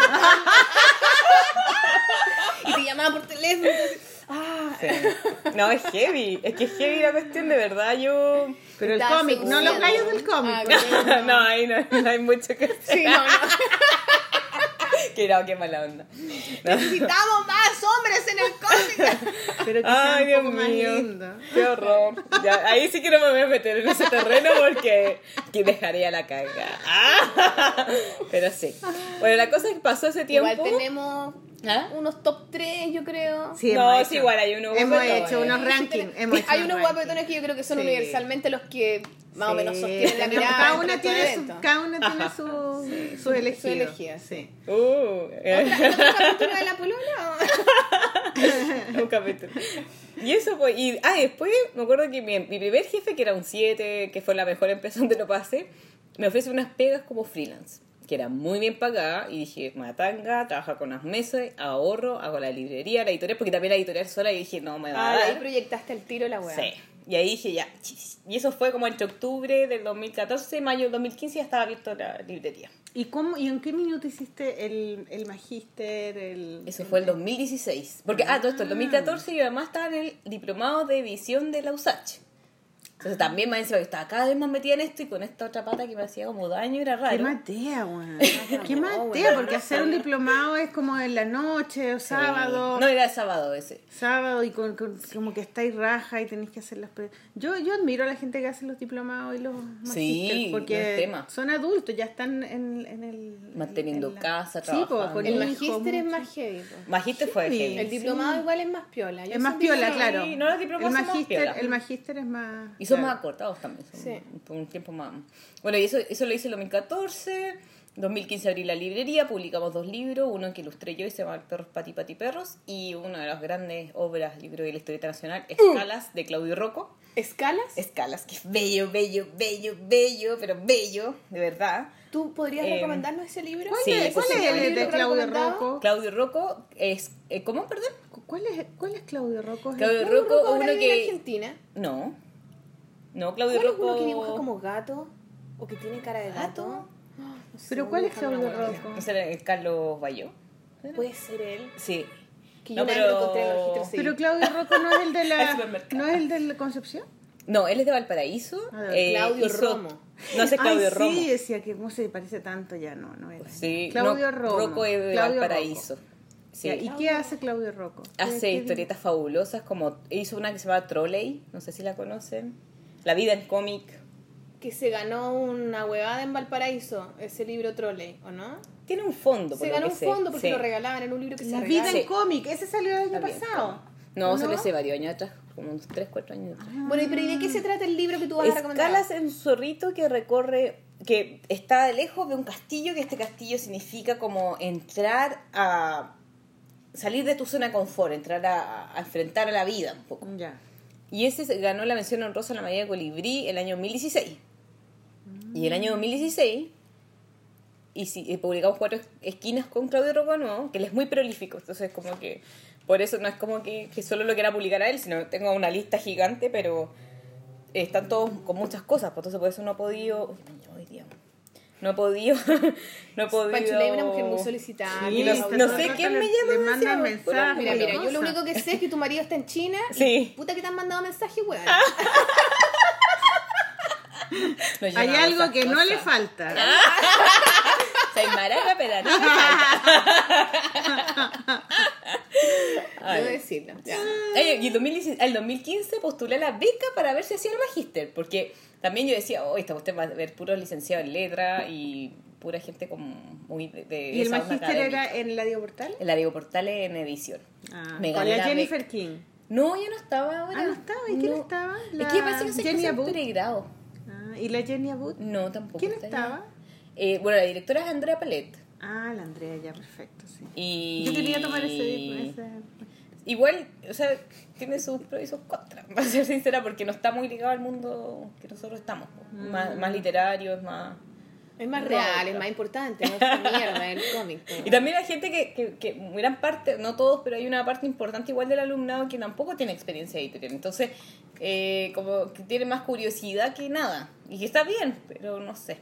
Como que yo esperaba como ¿Cuánto tiempo estuvo eso? dos años. Me acabo de titular hace una semana más o menos. ¿Y ¿Qué aprendes ahí? ¿A ser editora? No, ¿A qué, aprend- qué aprendes? Yo creo que uno aprende harto a corregir textos, que a mí no me gusta. Yo creo que uno aprende del mercado, uno aprende de diseño, de la historia del libro y la lectura, y de Mm. la escritura también, que son muy buenos, esos fueron mis ramos favoritos. Eh, ¿Quién lo hacía? Pablo Marini y Beltrán Mena. Esos eran Mena. distintos, sí, son muy buenos ambos. Beltrán, Medica- eh, Beltrán Mena es médico, de hecho. Y se especializó en tecnología de la lectura. Oye, Gaia, ¿y qué es, según tú, en este, en este eh, del- con el tiempo que lleváis un poco siendo editora, con tu librería, que eso me imagino yo que facilita un montón a tus libros, te- más encima tener un espacio para venderlos Sí. porque te ahorráis plata. Sí, como ca- como Catalonia, ¿no? Como Catalonia. Que, Ah, claro, pero igual yo te- te tengo también en otra, en varias librerías está cuatro No, pero esquinas, por tenerlo en la tuya es la raja. Sí, pues no hay hacer actividades. Nosotros claro. vamos a celebrar el día de la historieta, el día del libro, hacemos firmas, hemos Firmas. hecho lanzamientos. Nosotros no hemos ido. Tenemos, tenemos que- yo la voy a invitar. Yo una vez les dije, Y te dijimos Te que dije sí. a ti, sí, y nunca quedamos en nada por, por Ya la- bueno, por pero la ahora wea. hagamos, Pero ahora vamos a hacer algo sí, en abril, sí. sí o sí, chiquillas, se viene el día del libro Ya. con Mayriki y. Eso. Porque Oye, pero- nosotros no hacemos nada entre enero y marzo. Ya, Por- en este entre tiempo, diciembre y marzo. ¿qué ha sido lo mejor según tú de ser editora y lo peor? Así como Uy, diría de y lo- así, experiencias. Claro, lo mejor de ser editora. Editora en Chile, de las cosas que editáis, cómo veis todo el mundo. Porque no sé. editoras mujeres hay, no hay tantas, po. A ver, no. Ah, en poca. La Catalonia, bueno, la... mm, La la- ahora Panchuley No sé quién me llama. no sé. La Melanie, la Melanie para. De, de, de Random, que ella eh, eh, es de literatura, pero está aprendiendo mucho de cómic. La, mm, la del Planeta también empezó, abrió una, Ahora una está- colección de cómics Está Diego Planeta. González, creo, ahí en Planeta. Pero la, la, la, ¿cómo se llama la de Planeta? La, se me olvidó el nombre. Bueno, pero pico. Es que hubo un cambio grande este año en Planeta, por lo que sé. Porque yo sé que está Diego González viendo historieta. Ya, pero la, la jefa, digamos. Ah, no sé quién es ella, nunca hecho.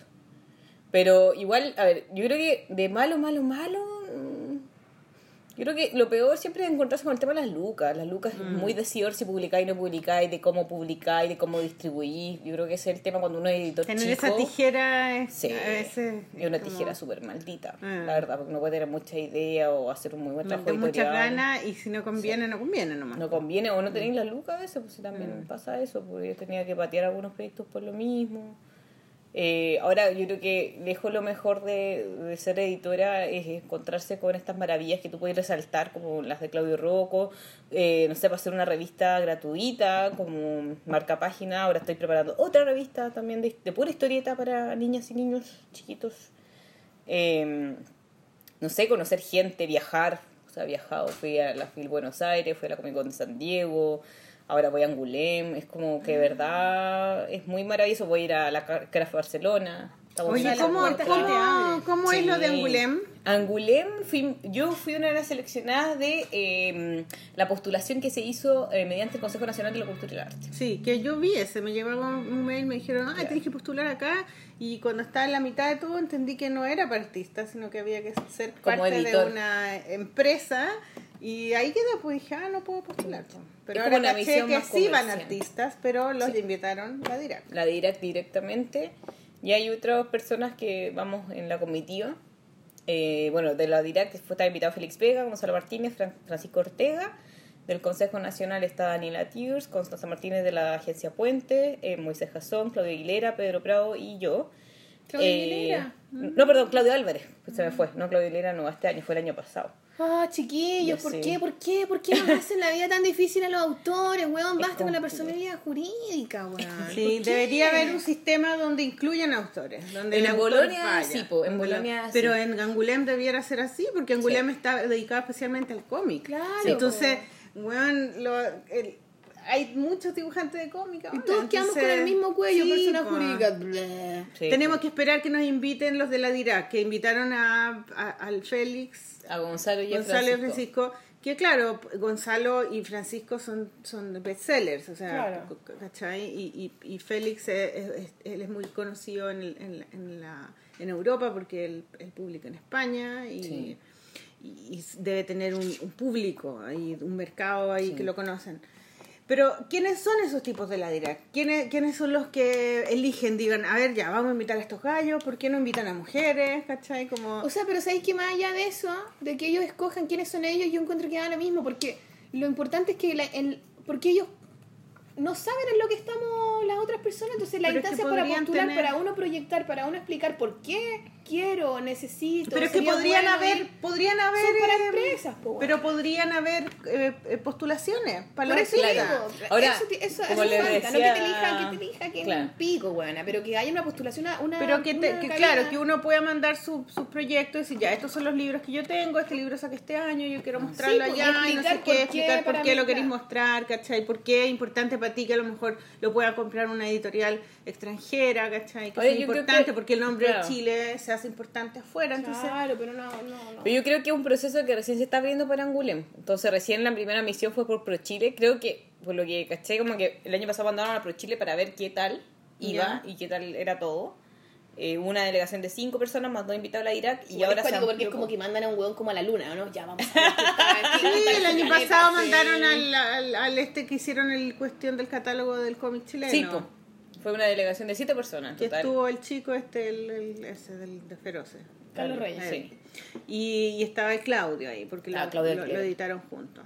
Y, Entonces- mm, y fueron a lanzar ese libro y ahí seguramente se dieron cuenta que... un- pero ahí, ahora debieran haber invitado al Puta, Ahora, sí, claro, ahora yo creo que están en la segunda etapa de decir, ok, eh, vamos a seguir probando. Es como, yo creo que puede ser que para una tercera ocasión o cuarta ocasión se abra eso.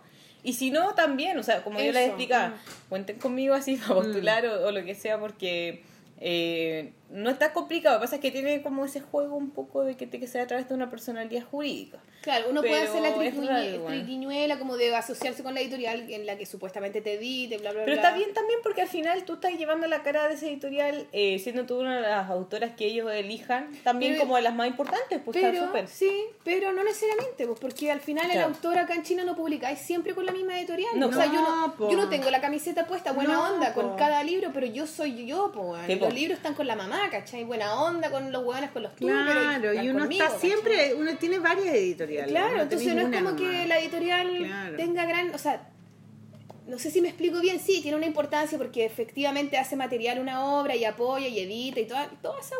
Sí. Pero yo creo que en, en Chile generalmente el autor es el que más mueve su libro realmente, no es tanto la editorial. Yo también pienso lo mismo. Entonces, Ahora, igual, eh, pienso yo que es súper que importante. una super editorial, no. Sí, no, y siendo así, poca. también la super editorial, yo no sé si mueven tantos libros tampoco. A, a veces menos, porque son como Sí. dentro de un catálogo de 100 mil millones de otras weas, ¿cachai? No sé. Sí, tengo, tengo mis, mis, mis quejas como para los dos Fome que no haya habido también. un espacio como para que lo- el Sí. autor mismo haya... Ahora, yo igual llamo, como Pedro Prado, por ejemplo, se autoeditó ahora Santa María, eh, hizo su propia editorial Petroglifo. Yo sé que hay una pega que no sé si corresponde hacerlo a los autores, para ser sincera. Sí, pero no en esta realidad, pero igual en esta realidad, por ejemplo, ustedes si tienen este proyecto que mencionaron, puede ser, ah, vamos a hacer esta pequeña mini empresa para mover esto en particular, Claro. y eso además que te sirva para hacer Sí, otras po. postulaciones. Es súper sano. A lo mejor tendríamos Eh, hacer algo así. Sí, algo así podría ser. O alguna agrupación, una asociación, o no sé, un, un- algo gremial, ¿cachai? Una agrupación medio Un gremial. frente, frente patriótico. eh, Como Frente Amplio con Sánchez. Del, com- del Chomix. Ay, qué bueno. Pero podría ser algo así, o sea, Sánchez. hay que organizarse, hay que unir fuerzas, porque solos eh, es todo más difícil. Entonces tú vas ahora a Angulem. ¿Qué día te Sí, vas? el 23 de enero. Mm, Ay, qué rico. Y empieza el 25, pero creo que el 20 mismo 24 que tenemos actividades. Y termina 25, 26, 27, 20, el 28. Y el 29 ya estoy de vuelta a Chile. El 30 ya llegó a Chile. Y bonita la experiencia, yo estoy Muy feliz. bacán, Sí, pues imagínate rico, la eh. posibilidad de estos viajes con tu Hermoso. editorial, con tus libros, con a ver, como que de alguna manera haciendo yo siento, reuniones. que, yo siento que esto reafirma tu decisión difícil de ese momento de decir, puta la weá que hago, no sé qué. Sí. Esto es real. ¿Por qué se hace efectivo en estas pequeñas cosas? Porque Sí. me invitan a estos lugares, porque me resultan los proyectos, porque lo O sea, paso. al final uno se saca tanto la ñoña y al final eh, creo yo que todo con el tiempo siento que ha valido la pena. Oye, es una- súper difícil. mis alumnas empezaron a llegar. Hola, alumna. ¿Cómo se llama la alumna? Cristina. Perdón. Hola, Cristina. Cristina en los subterráneos. Ah, me encanta. Una vez Me Es la segunda clase de Cristina. Ah, Sí, buenísimo. y escucha la ahora, polola. Cristina, corre Cristina, cuéntanos, ¿tú escuchas la polola? Sí. Ah, Por eso cuando venía subiendo escuché una voz. ¡Ah! familiar. Como, ¿Viste? Sí, es día. fans de la entré como entré, así como. Oh. La otra vez fui a plagio, fuimos jurados con el MONT para los ilustradores, que ahora está abierta, aprovecho de decir que está abierta la convocatoria para, hacer Santiago los, 100 palabras. para hacer los textos de la wea. Ya. Oye, Pues ya ¿y está lo- ¿cómo fue? Ganó Y una la niña me ¿Cuántas propuso personas ganaron? escuchar la polola. ¿En serio? Oh, qué amor. No, sí es muy bacán la Muy polola. bacán. Oye, ¿qué, qué- cuántos, ¿cuántos premios dieron? Eh, no me acuerdo. Eran como de, creo que eran cuatro ganadores y después de esos cuatro ganadores escogíamos como a uno que iba a ser como el especial de niño, uno que iba a ser el especial de adulto mayor, algo así. Pa- no, parece que son cinco y eran dos, de quedaban dos como backup, como por si acaso, no sé. ¿Y cuántos dibujos Cinco había? dibujan. Habían caleta. ¿Cuánto es caleta? ¿Un millón? No, ¿Mil? ni cagando ¿Cien? un millón. No, tampoco 100. no 20, sé. 30, 40, 50. Puta, es que yo soy como el pico para los números y para los metros cuadrados y para las cuadras y para el tiempo. Nunca Pero sé. eran digitales, eran Sí. reales. No, eran digitales, reales, de todavía estilos súper variados. Es cuático igual, como, y es divertido ser jurado de esas cosas porque, ¿cachai? Como, como, cómo piensa la gente, cómo interpretan los textos, ¿cachai? Y de repente hay unos que se van en una ola terrible cuática, otros que son súper así como se ciñen, pero exactamente a lo Sí, que son weá, literales. claro. Y otros son más poéticos. Y le ponen y otros Ah. que tiran una weá nomás, ¿cachai? Sí, Entonces, son súper- más jugados. y además es divertido porque está ahí con el, me tocó con el Alberto y con la diseñadora de plagio, no me acuerdo cómo se llama, pero le mando saludos. Y, mm, La no me acuerdo cómo la se no llama. me acuerdo cómo se llama, puta la wea, perdón. Ya, pero éramos los tres, entonces también es divertido, eh, iba pasando uno, oh, este me encanta, pero ¿cómo te encanta? Oh, Este como wea, como el pico. pues, ah, cada uno este- tiene distintos. En algunos como que al tiro, sí, ¿cachai? Y en otro era como, no, sí, pues, no sé. Sí, y al final wea. ganan algunos que te gustan más o menos, pero le gustaron a los otros dos y está Sí. No, le poníamos Y voto. un poco eso Claro. ¿Cachai? Eh, Si, si habían tres me gusta, tres, después dos, después uno, ya, y ahí como que íbamos, Ya. armamos la... Qué entrete. Sí, yo tenía alumnos Pero para que la gente mande que los habían cuentos. mandado sus ilustraciones. Porque Santiago. Sin Palabras es una wea muy bacán, plagio. Sí, es ¿viste que hicieron una bacán. Sí, sí, caché que Una ballena de madera afuera Ay, del sí lo museo, vi. en la Plaza de Armas. Era muy bonito. Bellísimo. Aparte que Yo, los yo no la vi en persona, pero la vi en Instagram y en Twitter y me, la encontré bacán. Y era ¿Cómo como los hicieron libritos, eso? eran como el agüita que dejaba esa ballena Sí, varada ahí en Plaza de Qué Armas. bacán, Precioso. súper bueno. Oye, recomendemos libros, pues. sí, ¿cu- Sí. ¿qué libro, ¿cuántos libros has publicado tú, tu editorial? La- nuestra editorial 3, más las revistitas y más unas plaquettes que traducimos de acuerdo a los países que estamos yendo. Oye, ¿y revistas para adultos? ¿Por qué revistas para niños nomás? Eh, Uy, ¿sabes por qué? Yo, yo me tiré para el mundo infantil no por querer, como fue sin querer. O sea, sin querer queriendo. ¿cachai? Porque con la librería, la librería se empezó a mover hacia el mundo infantil por el barrio. Porque hay muchas familias jóvenes con hijos chicos. Entonces se empezó a mover. Empecé a dar cuenta que los ¿Y por qué es comercial el mundo de la Sí, no, además, pero también, por ejemplo, bueno, la revista nosotros tenemos gratis y ahora la que queremos hacer va a ser como pagada, pero así como mil pesos. Así. ¿Y por qué quieres hacer otra? Porque por quiero hacer hacer una de, de puras historietas que continúe. Ah. Entonces va a ser... Nosotros decimos, metimos a los niños en la pasta cuando les mostramos alguna historieta que sigue completo, como el bicharraca, como la Lady Sofía, Maestro Gato. La, la mujer de, pasta. de, de Spiegel, de Spiegelman, no, ¿cómo se llama? De ¿Ale Art Spiegelman? Spiegelman, eh, tiene una editorial de cómic para niños. Sí, tiene una editorial. Donde, donde Hay ha publicado cómics para niños, weón.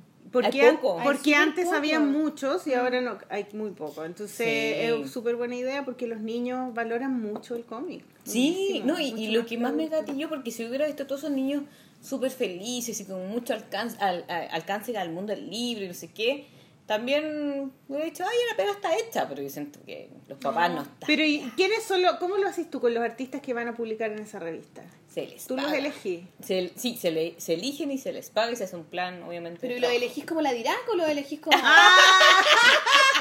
Como la dirá, no, no, no, no, por mérito, po, por mérito. O por la porque- CNI del cómic. la CNI. ¿Qué son? No, yo, yo soy. O tus amigos del WhatsApp del League. De, ah, también. Ah, Ah, sí. ninguno. Ah, no, uno dibuja. O el- por Río. Por ataque. no, yo, yo de verdad, eh, hoy siempre estoy buscando gente. Siempre estoy así como yendo a feria y ver. y Hay mucha gente que he conocido así de casualidad. Otras personas que me gusta hace mucho tiempo lo que hacen. Yo y estoy les buscando pega ahora. Así que, Bueno, yo, yo ahí Pásala, me pásala. y también ya me echaron, me echaron de la Diego Portal. Entonces ¿En estoy- serio? Sí, estoy ¿Ahora? debajo de un puente ahora mismo. ¿Verdad? Sí.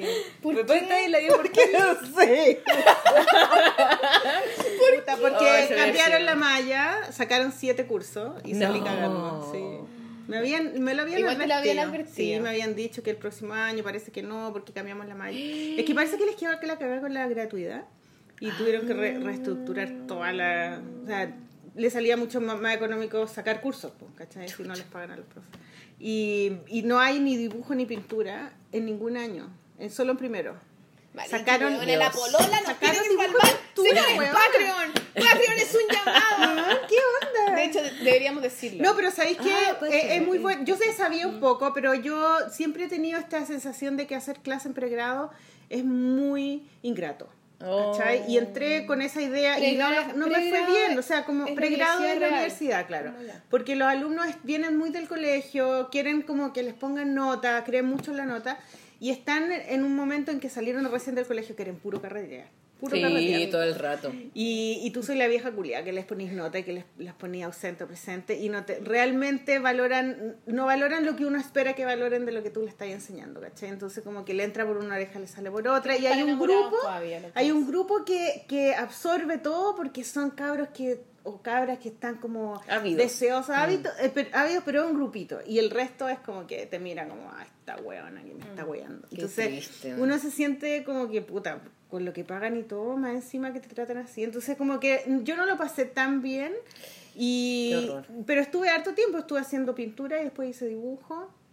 Y pero yo decía no ya voy a cambiar esto para que para que tener mejor relación con ellos porque la relación me importaba mucho pero al final caché que ni la universidad iba a sacar los ramos de pintura y dibujo porque ahora era todo taller central donde hacen pura no sé videos copy paste de internet fotos y instalaciones weas, de arte conceptual entonces eh, yo incluso en el último año enseñé cómic en dibujo Qué genial. ¿cachai? Que fue onda, no sé si a ellos les pareció muy bien, incluso a los alumnos me ponían en la en esa cosa de Sí, la pues, evaluación, me ponían, ay, ¿por qué me enseñan cómics si yo estoy estudiando arte? Así como... Chucha. Pero les enseñé un semestre cómic, hicieron cómic, fanzine, historias, personajes, todo, ¿cachai? Y después hicimos figura humana, y qué sé yo. Entonces al final ya se acabó, pero ahora me ofrecieron unos talleres en la Municipalidad de Itacura. Ah, qué bueno. ¿Subiste el pelo, Un soleado, pues. Pero todos los talleres siempre es como, depende de cuántos se, se inscriban. ¿cachai? Sí, pues también depende de O eso. sea, a veces no, por ejemplo, he hecho en plagio, en a veces talleres, también se tienen que llenar los cupos para que tú hagas el taller. Eh, y en los diplomados, que me encanta hacer diplomados. Pero el problema con los diplomados es que es el horario, que siempre es la noche o el sábado. Oh. Entonces, en la noche tengo que pagarle a mi nana para que se quede en la casa con las niñas y los sábados ya los tengo ocupados, los que son mis sábados que no tengo hija, ya los, ya los hago en el diplomado del arco. Entonces, me quedo con poco, po- poco horario, ¿cachai? Ese es el problema. Y aquí, y aquí en el taller, pues así que si tú querés que te vaya a limpiar el baño a la, a la No, pero eh, ahí por ahí le puedo comentar lo de la revista. de hecho. Puta, Sí. bueno, pero pico, weona, vendrán cosas mejores. Sí. La polola va a ser nuestra empresa, weona. Ya vas a ver, confía. Confía. Y a propósito de eso, deberíamos Ya. nombrar a nuestros Patreons. Sí, pues Ah, ya, tenemos... muy ordenadita los tengo aquí, mi pues, muy celular. bien, no como Entonces, yo, que Ah, tenía una idea, tenían tenemos- Patreon, así que las voy a también hacer un, un mecena. Mira, tenemos, le queremos, ah, de hecho hay que hacer un boletín, señorita, usted. Sí, yo lo hago, yo lo hago. Eh, es que tenemos a nuestro Patreon número uno, taquilla, 10 dólares que nos da. ¡Guau! Gracias. Gracias, Hugo Rubio Piña. Muchas gracias. Hugo Rubio Piña que vive en Canadá, ¿o no? Vive en Canadá y Guau. que nos mandó las fotos. Sí, de nos su mandó las proyecto. fotos porque hace unos... em, ¿Cómo se llaman esas casitas chicas? retablos. No, está haciendo, re- está retablos, haciendo retablos de Valparaíso. Como maquetas. Maqueta y son increíbles. Bueno, me mandó unas fotos y son una weá maravillosa. Maravillosa, maravillosa, increíble. Qué lindo. Sí. Oye, tenemos a Ivy Díaz también. Y Día es nueva. Es nueva. Es nueva, gracias. gracias. Mira, Ivy. prima, prima Díaz. Bien. Puro, No era la que le hacía, no era Díaz. la que le hacía el bullying, no. No, no. puedo decir su nombre, pero no lo voy a decir. Porque a lo mejor me va a acusar de cualquier Sí, otra cosa. claro. La gente, al final la gente se acuerda de lo que se quiere acordar, weón. A lo mejor es amiga del ladrón. ¿o no? A lo mejor, que ya sabemos su nombre. Sí, ya me lo contaron. ya Pero bueno, yo no lo sigamos. ya. Está también Pablo Jiménez. Pablo gracias, Jiménez. Pablo. Está Mónica López. Muchas gracias. Mónica López. Mónica era mi alumna. Sí. Y está la Mónica. La primera que tuvimos, Marmota Mínima. Ay, sí. ¿Y la Catalina Salvatierra? Y la ya Cata- es que la Catalina parece que nos pone como un dólar. ¿Pero no aparece ahí? No, no aparece acá. Me lo mandó esto la Sol, la Pololita, que ya está Ah, terminando su sí, práctica. Gracias, Pololita. Sí, muchas gracias. Eh, Catalina Salvatierra le mandamos siempre un beso porque la buena seca nos hace el blog y nos los tiene pituco. Así que si ustedes, chiquillos, auditores, se quieren meter a ver fotos, a ver las fotos de hizo la- libros, la me hizo mi página. web, soldias.com, chiquillos, ustedes se pueden meter. Y ahora está como... Todo hermoso. Hermoso. Sí. O sea, como más, no sé, moderno, porque yo tenía mi blog picante que todavía lo tengo, ¿cachai? Pero, no sé, sentía, me sentía muy añeja. Y ahora mi página está Mm. Qué más... bueno, ¿ah? Qué, Qué bueno es. Gracias a Catalina Salvatierra. Sí, Recomendada, chiquillos. Ustedes pueden escribirle y pueden encomendarle trabajo similar. Oye, eh, ¿quién más? ¿Hay alguien más? ¿No? Esos son los Ya, y lo otro que quería decir es que vino la niña a buscar su premio. Ah, verdad, Ay, qué weón. bacán. Vamos a poner la foto de eso en el blog taquilla que nos hace foto Catalina y también vamos a escuchar un audio porque la entrevisté. ¿Verdad? Ah, Entonces, pongámosla ahora, escuchémosla Ya. para ver. Y, Nos vamos con la ganadora del concurso y volvemos y nos despedimos. Listo. Ya. Estamos acá con la ganadora del concurso em, Personas Favoritas del libro de Franer. Em, el concurso se llamaba Dibuja una escena de la amistad. ¿Eso era cierto? Creo que partió como dibuja algo con tu mejor amigo o mejor amiga Claro. y después evolucionó a una anécdota de la amistad, algo así. Parece que la Franer había mandado un mail, bueno, parece, mandó un mail diciendo, como explicando un concurso, el concurso para ganarse el libro. Y, y el concurso era un poco complejo porque eh, tenía que dibujar la historia como un oso perezoso, algo así. ¿No cacharon eso? Ah, no, yo no caché eso. Y como que yo no entendí mucho, al final lo, lo, lo- lo transformamos en que dibujen algo de la amistad, más simple, ¿no? Así que perdona, Francis, que pasamos por arriba de tu idea, pero yo no lo entendí mucho. Entonces, hoy día vino a mi taller a buscarlo. Eh, ¿Cuál es tu nombre? Connie, ¿no? No, Nicole. Nicole, ¿viste? Me equivoqué. Me llamo Ni- Nicole, Nicole Bopuy. Nicole Bapuy, que tiene un apellido inventado. No inventado, es real. Me han dicho muchas cosas sobre mi apellido y nunca quiero inventado. Me dio mucha risa. Pero, pero es francés. Es que- francés, Ah, sí. ya. Entonces, oui, oui. ¿Cómo es? ¿Cómo es? Bopuy. Popuy. Bonito igual, pues. Súper bonito. Ya. Eh, Nicole. ¿Nicole? Nicole. Nicole. ¿Qué estudiaste, Nicole? Estudié artes plásticas en la Chile. Ah, esa Pintura, escuela. sí. Esa escuela alegre y con... Colorida. Colorida y con mucha esperanza. Esa misma escuela. con depresión constante. Es Sí. como, la- como que tú entras a un túnel oscuro dentro de esa escuela, ¿no? Sí, exacto. Igual tiene su encanto eso. Y como pero- que te transformáis como en dark al tiro, como Sí, que entráis y te, que- se te achica el pelo, como que te parecen Te ojeras. vestís de negro. Claro, unos bototos y tus pensamientos se vuelven como suicidas. Es terrible esa escuela. Mm. Ah. Sí, sí, me pasó. Me pasó casi igual. Y es un problema de la escuela, eso ocurre, pero no, no es que uno sea así. A lo mejor está cargada. no sé. Ya, y estudiaste ahí y pintabas, hacías Sí, sí. grabado, ¿qué hacías? No, ¿Cuál- pintaba. Me metí a estudiar grabado también de taller complementario con la Vero, Ya. pero principalmente estudié de pintura. Ya. Ese fue mi taller central. Ya, ¿y, y qué pintabas? Ay, pintaba puras cosas darks. no, eh, pintaba. Primero partí pintando como mi entorno cercano, o sea, ¿Ya? mi calle, mi cama, mi la pieza de mi familia, de mi hermana, ¿Y mi esas papá. pinturas las tenías? Sí, ¿Las vendiste? Sí, no, no vendí nada, pues si son muy darks, eso no se vende. Lamentablemente. Eh, y después, eh, tomando un poco el tema como de mi entorno cercano, empecé a pintar a, a como mi gente cercana. Pinté a una amiga. De hecho, mi tesis se trató de, de una amiga, de una amiga que tenía mi edad y que falleció hace poco, y le hice como en homenaje a ella. Entonces, Pobre. como que ¿Y ese qué es mi tema. ¿Por qué falleció? Una enfermedad. Pobrecita, ¿y qué es? se murió jovencita? entonces? Sí, a los 23. Ay, qué pena. Bueno. ¿Y cuándo, ¿y cuándo hiciste eso? Hace... El 2016. Ah. De hecho, la presenté este año, la presenté en Pero abril. tú saliste ahora de la escuela. Sí, salí ahora. ¿Y cómo es salir de esa escuela? Ay, es un poco terrible, es muy terrible porque si es que uno estudió lo que estudió, no tenéis pega, pues no podéis meterte a internet a, a buscar los solicitados de, de pintor, pues si no, No. no existe eso. ¿Dónde está esa pega? No, pues no ¿Dónde, existe, de- no hay campo. ¿Dónde me necesitan? No, no hay campo. Entonces uno tiene que inventarse las propias pegas, pues. Pero al final termina eso siendo entrete, pues, porque uno se cranea, se cranea, se cranea. Y Por la seguir- creatividad, la sí. creatividad te, te guía. ¿Y, Sí. ¿Y en qué minuto aparece el dibujo, como la ilustración? Porque tú ganaste el concurso por una ilustración. Sí, sí. eh, no, aparece porque, o sea, primero a mí el dibujo y la pintura me apasionan profundamente. Y aunque todo me decía que tenía que dejar la pintura y el dibujo y hacer otra cosa que me hiciera ganar plata o que me diera Como vender seguro. claro. Eh, quise inventarme una manera para seguir dibujando y lograrlo. Entonces pensé que de repente la ilustración eh, podía llegar más fácil eh, a, ese, a ese objetivo po, y a la gente, como que era más directa. Y después me di cuenta que no solamente me atraía por el tema como de estabilidad, sino que me atraía porque me interesaba llegar más directamente a la gente, pues me interesaba contar una historia concreta, me interesaba sacar las cosas que tenía adentro. pues. Creía que así tal vez podía contribuir más a la gente que con lo que estaba haciendo antes. Aunque en realidad todavía sigo pintando mucho.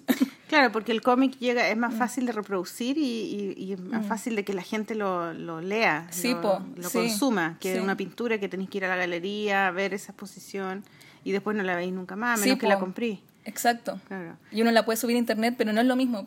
Claro. ¿Y, y has estado publicando, has estado haciendo cómics o ilustraciones y publicándolas en sí, internet y eso? Sí, eh, tengo dos cuentas en Instagram, una donde subo mis pinturas. ¿Y cuáles son los nombres para que la gente las vea? Eh, la de las pinturas se llama Nico Babuino, Nico Babuino. como el mono, sí. y la otra se llama Nico Ilustra. Nico Ilustra, ya. Para que vean, para que se metan a ver. ¿Tenéis hartos dibujos en tu cuenta? Sí, tengo hartos. ¿Sí? Sí, Ya, o sea, la, la segunda la creé hace poco, así que no tengo muchos. En la otra tengo harto. ¿Tú cachai que ahora hay unos diplomados de ilustración en la Chile? Por si lo Sí, querés caché, tomar. po, ¿ah? sí, caché. sí, sí, caché. Y en el Arcos también, en los Sí. dos hay clases. Ta- Tal vez en el futuro. Todavía no y puedo tengo pagar. hartas alumnas que son de la que son exalumnas de la Chile. Qué buena, qué buena. Y todos dicen lo mismo, como que las miraban feo por dibujar. Sí, pues, Mm. sí. Es un mal de las escuelas de arte. Sí, pues de las escuelas de arte contemporánea es un mal. Oye, ¿a ti te gusta el libro de la Fresner? ¿Te gusta la Fresner? ¿La sigues? ¿Es tu, es Sí, sí, de hecho yo la, eh, la conocí por YouTube ¿Ya? y me vi casi todos sus videos de YouTube y de hecho gracias a ella fue que me atreví un poco a hacer ilustración. Pues, Qué bacán. Porque ella te explica cómo empezar a ser ilustradora, cómo encontrar tu estilo, cómo Sí, es muy buscar... práctica y muy clara. Sí, cómo inventarte trabajos, cómo buscar trabajos, cómo proponerle los trabajos a la gente y es seca y, Mm. y entrega mucho. Sí, ella es muy generosa y es una es como una estrella, así como Sí. que una estrella que te guía, ¿cierto? Sí. Gracias, Fran, te pasaste. Sí, muchas gracias, Fran. ¿Viste que va a dar como un workshop en España? Sí, un poquito lejos. Lo vi decía, yo quiero ir, quiero ser su alumna. Sí, Fran, si alguien alguna vez hace un workshop en Chile, yo voy a estar ahí. Oye, ¿viste que Basa Lisa tiene publicado algunas cosas de ella, Sí, ¿no? sí, ¿Viste sí las he visto. planners, Sí. están súper bonitos, Sí. súper bonitos, sí. Sí, grande Fran. Qué buena. Oye, entonces te felicito, te felicitamos eh, con la Sol que no está acá hoy día.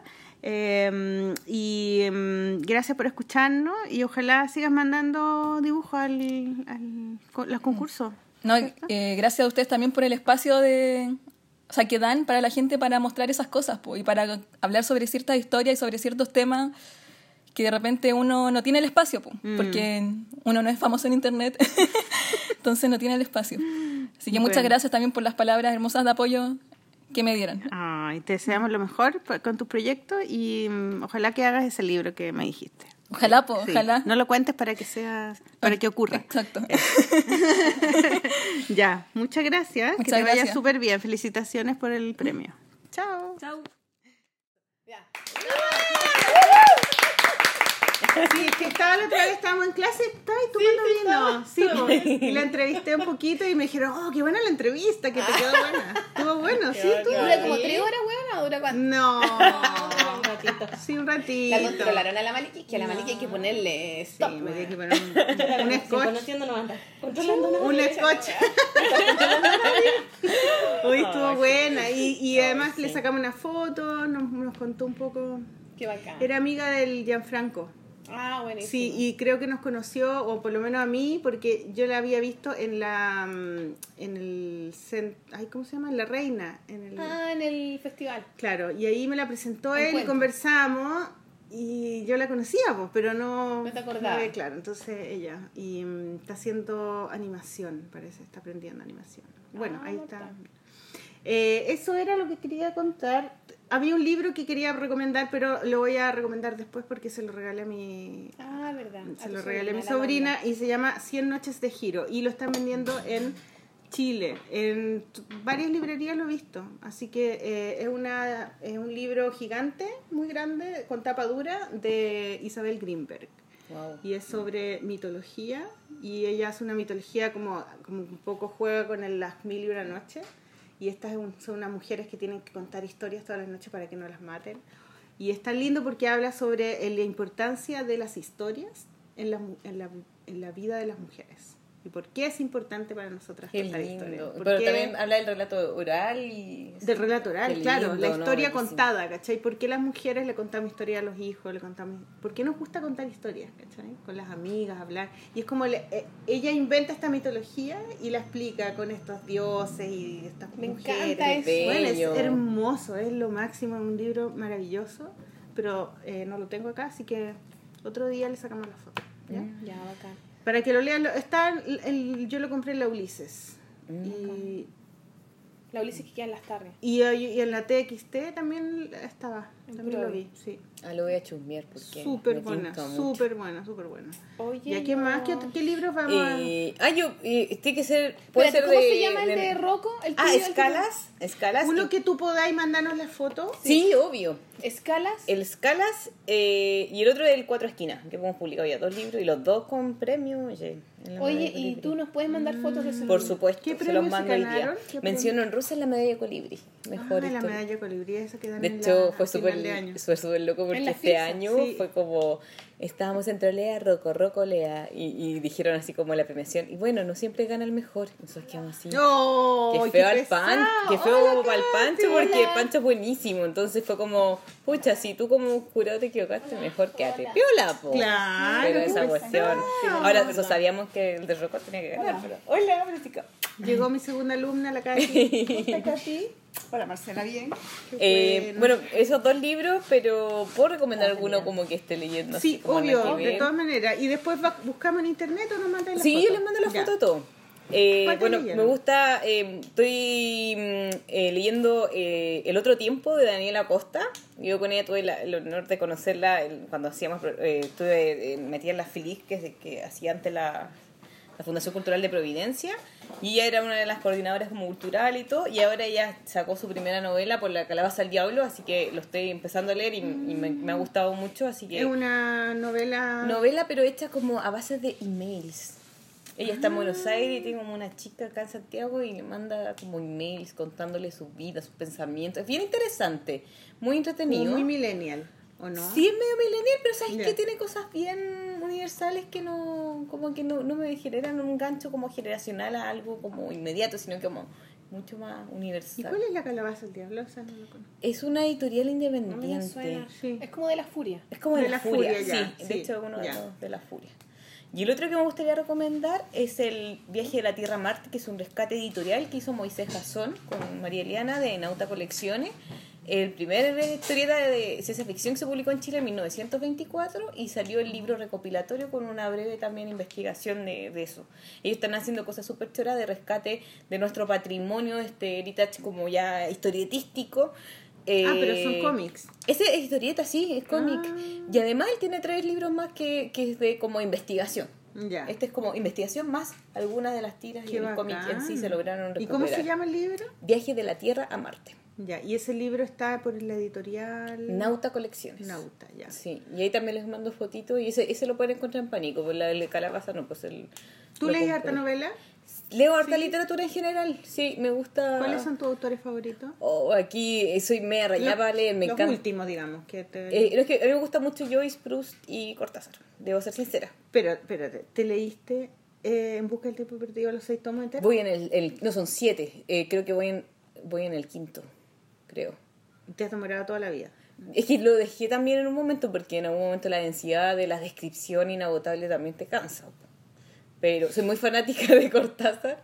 Tengo muchos libros. Rayuela. De, no me gusta tanto Rayuela, me gusta ¿Cuál te más. gusta? Me gusta eh, La Vuelta al Mundo en La Vuelta al, al Día en 80 Mundos, que es como un paralelo al de Julio Verne. Eh, Es bueno Julio Cortázar. Es como que tú lo leías buenísimo. como, oh, el weón inteligente. como no, te da me gusta el tesoro, las almas secretas. Es que aparte es lúdico, no es como Borges que es como súper académico. Es loco, es volado. Como es que volado. te, te da vuelta la cabeza para el otro lado. No, y soy coleccionista de cosas de Cortázar, debo tener más de cincuenta y tantos libros sobre él y de él, ¿cachai? No te puedo creer. Sí, tengo, soy- tengo una repisa, de hecho, un libro solo de Cortázar. Obsesiva. Sí, soy medio obsesiva. Cortázar, Proust y el otro. Me gusta Joyce, me gusta puro. Pero- Joyce, James Joyce. Ese también tiene otro libro que nadie lo ha leído y que todos El que lo Ulises. leído. Eso, el Ulises. Yo me lo leí como tres veces, pero me lo leí. Pero me gusta mucho Dublineses, que creo. De hecho, tiene una relación con Yo lo leí. Lo- Autora es me que gusta. es chiquitito. Dublín Sí. es muy lindo. sí. Sé que autora es divertido porque estoy leyendo las mujeres que ahora están escribiendo cosas, como la Arely Uribe, como la, Mm, la, más la- ¿cómo se llama la chica? La Paulina Flores, estoy leyendo a la Daniela Costa, estoy leyendo más de ahora. Y La que- Arely la queremos invitar. Ay, sería genial. Ella, yo, yo no la conozco a ella en persona, pero sí conozco mucho a los chicos de La Mujer Rota y tienen una propuesta bien audaz. A mí Kilda no me gustó tanto, pero que explote todo, de verdad encuentro que tiene una vuelta de tuerca súper interesante a, a lo que está pasando ahora con la mujer. Eh, la Paulina Flores me encantó la, la- el, el- el El libro El que vergüenza. sí, el que Qué vergüenza, que vergüenza. vergüenza. Son nueve cuentos creo Qué y son simpática ella. Yo no cacho ese, Sí. qué vergüenza, ¿es buena? Es bueno. Son cuentos, ¿no? Son Una- nueve cuentos. Sí.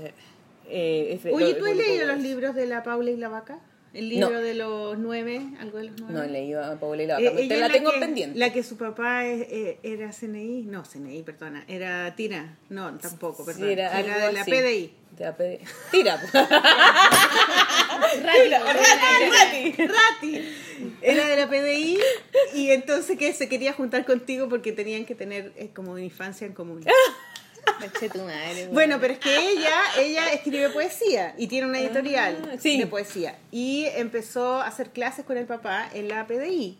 A Mira. los alumnos ¿De poesía? No, pues de. Rati el poeta. de, de- No sé. de- el papá hace clases de criminalística, ¿cachai? Y ella le empezó a ayudar y empezó a hacer Mm. clases como de literatura, que, eh, como de criminal, porque hay mucha literatura de, ¿De psicopolicial? hueones que matan a hueonas y que qué sé yo. Entonces, ella ahora eh, empezó a escribir eh, libros de, de asesinato y qué sé yo, y sacó una novela y parece que es la raja la novela. Ay, mira. El cuento de los nueve, las cosas de los nueve, algo así. Y ahora está metida en el rollo del- de las de, de las novelas de, de policiales y está viendo series policiales y está ah, en la raja. Y la contrataron para hacer clases de guion en la el diplomado de las chilenas. Qué buena. Total, la Luca, pues mira. No, yo, yo, yo me gusta, Paula y la la tengo. Paula y la Vaca, se tienen que juntar. Di- Dijo Pero que es que a ella que le gusta juntar. ese mundo. Yo como que... Por eso se tienen que nada, juntar. Por nada eso. relacionado con Hola, perdona, aquí estaba de nuevo haciendo la bola. Oye, espérate, yo quiero hacer una recomendación, Sí, última recomendación que hay una en la Galería Animal, ¿tú conoces la Galería Animal? Taquilla, Barrio Alto, ¿cómo se llama esa calle? Eh, pero ya no existe Galería Animal. Sí, pues sí está. ¿Está aún? No, todavía existe. Ah, se cambió entonces. ¿Dónde era? Ah, ¿dónde era antes? ¿Todavía está? Yo pensé Yo que la ayer habían fui a cerrado. Galería Animal Ay, no Wow. puedo creer, ¿ya? porque es la exposición de un muy amigo mío de la U, el Pablo Benzo. ¿Ya? Y el weón muy divertido porque lo encuentro a la raja. El weón, somos compañeros de primero de la U, o sea, todos los piantismos posibles de la vida lo pasamos con este weón. ¿cachai? ¿Ya? Anda tomando pisco No, con... Ni siquiera voy a entrar en ese tema. ¿cachai? Vino en bolsas. No, no, nunca fui muy bien, pero sí, sí. Bueno, con el Pablo nos queremos mucho, somos amigos de ese entonces, ¿cachai? Y el weón es grafitero de la Florida, así, y siempre pintando en la calle, siempre con una ola. Y el weón del graffiti, lo, eh, empezó- bueno, del graffiti empezó como al diseño, a la weá, los dibujos, no sé qué. Y el weón ahora está haciendo, bueno, se fue a Alemania, a Berlín, de ilegal, toda la weá se quedó allá y en- entre eso como que su obra ha sido una weá de crecimiento tan increíble. Sigue siendo graffiti, pero en el fondo adquirió como un código tan la raja y tiene, tiene una bola tan cuática que ahora está haciendo unos cuadros así en óleo gigante que está exponiendo ahora en la Galería Animal, que se llama Favoritismo, su exposición. Bueno, unos cuadros que tienen todo un rollo como con artefactos de la vida cotidiana, generalmente como lámparas y weas así, que las distorsiona, las modifica y las mezcla como con, no sé, como con tripitas, con cosas que pareciera que son como cierto como personaje. Entonces, tiene una bola. que son como- pintura. Son pintura y tiene un- una wea del color preciosa. Y de Mm. la sombra, las luces, una wea- eh, tiene una obra muy original, encuentro yo. Y es muy bonito. y Yo ayer fuimos a la inauguración. El huevón vino de. Bueno, está- él está viviendo allá en Alemania, en Berlín, ¿cachai? Entonces viene para acá y nos juntamos. Entonces ayer fue como la cumbre de la FAU, eh, allá en la. Oye, qué En la. Y verlo, o sea, para mí fue como un súper orgullo, Qué ¿cachai? Y tiene incluso una, unas como alfombras gigantes que con un huevón que como que las imprimen unos como plotters gigantes de, de tela. Donde el weón le mandó el diseño, el weón como que lo tuvo que rehacer y con los hilos buscando los colores, ¿no? Toda una obra, pero bueno, una muralla entera, así una alfombra preciosa, o sea, una, una obra que viene como que trabaja desde el papel, desde como el collage con los colores, muy colo- es muy de color también la weá. ¿Ya? El óleo y además esta cosa con tela. Así que Genial. están todos muy invitados a ver la Ya, obra de yo la quiero ir a ver. Primero, yo, yo no sabía que estaba esa galería Sí. eh, funcionando. Lo otro es que está, está Teatro Mil. Ay, ¿Cachai? sí. Sí. Yo voy a ir a ver Año Nuevo de Veje Móvil. ah, pero no de también Teatro. Mil, voy a ir al, al, al, de la- al Festival de Teatro de Providencia. Ah, qué bueno. Sí, yo Muy no para soy muy buena para ir al teatro. panorama, Pero, pero panorama de una amiga me, me compró entradas y por supuesto que no me acuerdo cuál, pero parece que es una muy buena. Súper recomendada. Pero yo les cuento la próxima semana cuál fue, cómo fue y todo, ¿ya? Ay, genial. ¿Qué más? ¿Hay alguna otra cosa que quieras tú recomendar o algo? Saluda a tu mamá o algo. Saludo a mi mamá, a mi, mi a los hermana. expololos de tu mamá. Cada uno. A mis expololos también. ah. Ahora que está en China, los buenos que la están No hay llamando. pues no hay muchos expololos. No, si te sí, casaste sí un hay. compañero de colegio. no, sí hay, pero... Ah, Pero si ya. terminaron en un momento, ya Ah, ahí sí, nadie sabe cuánto tiempo. Ese es el tema. La soltó, la soltó. Oye. ¿cuándo vuelve? ¿Qué está haciendo en China tu chino? Está estudiando chino. ¿En serio? Sí, pues él está estudiando chino hace como un año y tanto, pero él hace arte- harto artes marciales, con futa y chito la cuestión. Y ahora también está estudiando chino, cultura china, y se ganó una beca de verano como para ir tres semanas allá. po. Oh. Y ha ido a Shanghái, fue a Suzhou, que es un pueblo más pequeño, que es como la Venecia de China. Ahora está en Nanjing. Suzhou, Suzhou. Ahora está en la, en- la- en la- como capital del sur, que se llama Nanjing, porque la capital del norte es Beijing. Entonces después, ahora al final termina en Beijing ya la otra semana. Choro, qué ¿Y lindo. cuándo vuelve? Él vuelve y tú te vayas a Angulem. Sí, vamos a estar como tres días juntos. Igual. igual, igual se alcanza a hacer algo. Y después ahí le van a poner, ahí le van a poner un tweet, le van a, le van a decir, te falta vagina, le van a poner. Claro. Te falta vagina. Te falta zorra. Te falta zorra. A hartos hueones yo creo que les falta zorra, weón. ¡Oh! la La tiramos. Oye, que te vaya la raja en Angulem, Panchuley. Sí, la, la llevaré conmigo en libros. Oye, así y después nos podéis contar cómo te fue, Obvio. cómo fue. Si De hecho, Un estoy audio, haciendo. No, y- Ay, ¿podéis grabar audio polola? obvio, se los mando feliz. Y Mira, además. cortito, ¿no? Podéis Sí. entrevistar gente. Obvio, sí, no que sé les mando audio, porque aparte voy a tener un plan de WhatsApp, así que ahí se les mando todo. Podéis entrevistar al ídolo Pero- que va a estar allá. Ah, al ¿quién? real. ¿Cuál es su nombre? Porque no la- Bueno, ya ahí te lo doy. Un Una calzón. te huela claro. El No, y, y como les contaba, la, la, No, pero de más. De más que De más que le un que calzón. No, y además, bueno, estoy haciendo un video previo a Angulem. Espero hacer uno o dos videos sobre Angulem, sobre todo lo que significa la experiencia, el tema profesional, etcétera Y sobre la ciudad también, porque parece que una ciudad que está como al servicio de la historieta, porque hay una sí. mansión de los dibujantes, está la, el, el museo Una mansión siniestra que es la de los editores. La de los. Oh, nosotros los malos los Irak, siempre. No sean malos.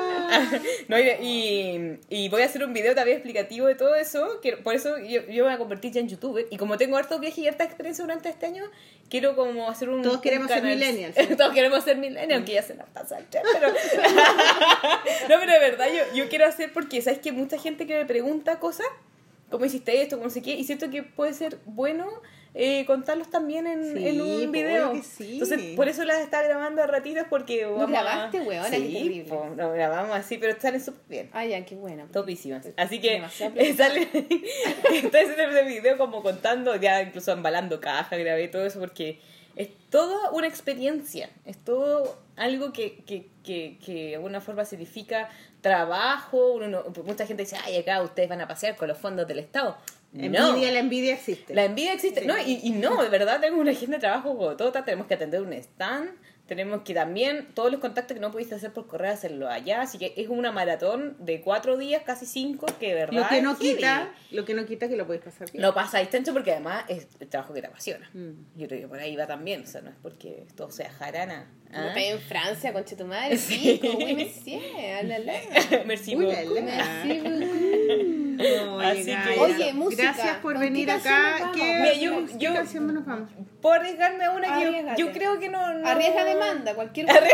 Mira, Oye, todas las cosas que dije, bueno, que María arriesgar demanda, así que una canción es lo menos. Ah. No, no escuchan, no escuchan. ¿No escuchan? Ah, buenísimo. Eh, quiero irme con Verano Fatal de Cristina Rosenmige, que era la antigua Cristina del Subterráneo, y Nacho Vega. Que me encanta esa canción y siempre la pongo en mi Cristina, verano. ¿ves? Que aquí tenemos a Cristina. Cristina y Nacho Vega. Y Nacho Vega. Verano Fatal se llama. Y el video es genial, lo van a ver.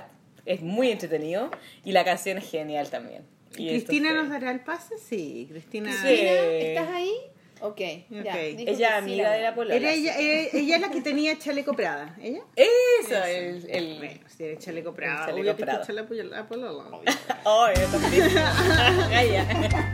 Y Ya, eso, pues. Gracias. Ahí saludo a mi marido que está lejos, ojalá escuche. Saludos al Saludos, chino, chino. po. Al chino. Pero no es el chino. El chino de la Pancho Lane. Y a mis gatos, que después se escuchan. Bueno, escucha. Es mi locura. Oye, eh, una cosa nada que ver. Vi una película que es súper buena que cuando la den vayan a verla. Se ¿Has llama cachado que nosotros siempre The decimos que nos Shape vamos, que se termina. Ay, pero esa estuvo muy nominada para La el forma del agua. Van, véanla, por favor. ¿De qué se trata? Se trata de un monstruo que tienen guardado en un centro como de científicos de, en los años 50, la guerra fría, no sé qué. Y es un monstruo que sacan de, de las Amazonas y es como un hombre, un marino que tiene como. Y lo tienen guardado y la niña que hace el aseo se enamora de él. Y la niña que hace el aseo es muda. Oh. Bueno, es tan buena, es de Guillermo del Toro. Ah, sí, pues ese. Se ganó mejor director en los Globos de Oro. ¿Y esa cómo? ¿Dónde la viste? ¿Cómo se La vi en internet. la pirateé, bueno, es la raja. Pero si ganó Globo de Oro, yo creo que va a llegar al cine Oye, luego. po. sí, por eso, cuando la ven, por favor, veanla porque Porque acá los cines traen pura basura. muy buena. No acá los Ah, cines. en Cuevana 2. Sí, está, sí. No, es demasiado buena. La amé y como que si la gente le gustan las películas de, de, de ciencia ficción y los monstruos esos de los años 50, se van a morir. Porque es demasiado. Oye, Y además que actúa la niña que, que, que actúa en la eh, Happy Go Lucky. ¿Cachai esa actriz? Happy Go Lucky. Ah, sí. Sí, sí, sí. Una flaca. sí. Una flaca así como con la boca grande, ¿no? Oh, que es, muy, es muy buena actriz inglesa. Sí, sí, la Ella cacho, es la, la actriz. Buena. Bueno, nos vamos. Genial. Eh, Vamos con Cristina Rosen Rosen- que no nos va a demandar por poner la canción. Muchas gracias, Pancho Ley, por venir. Gracias por la Que te vaya invitación. mortal en tus viajes. Sí, gracias. ¡Bravo!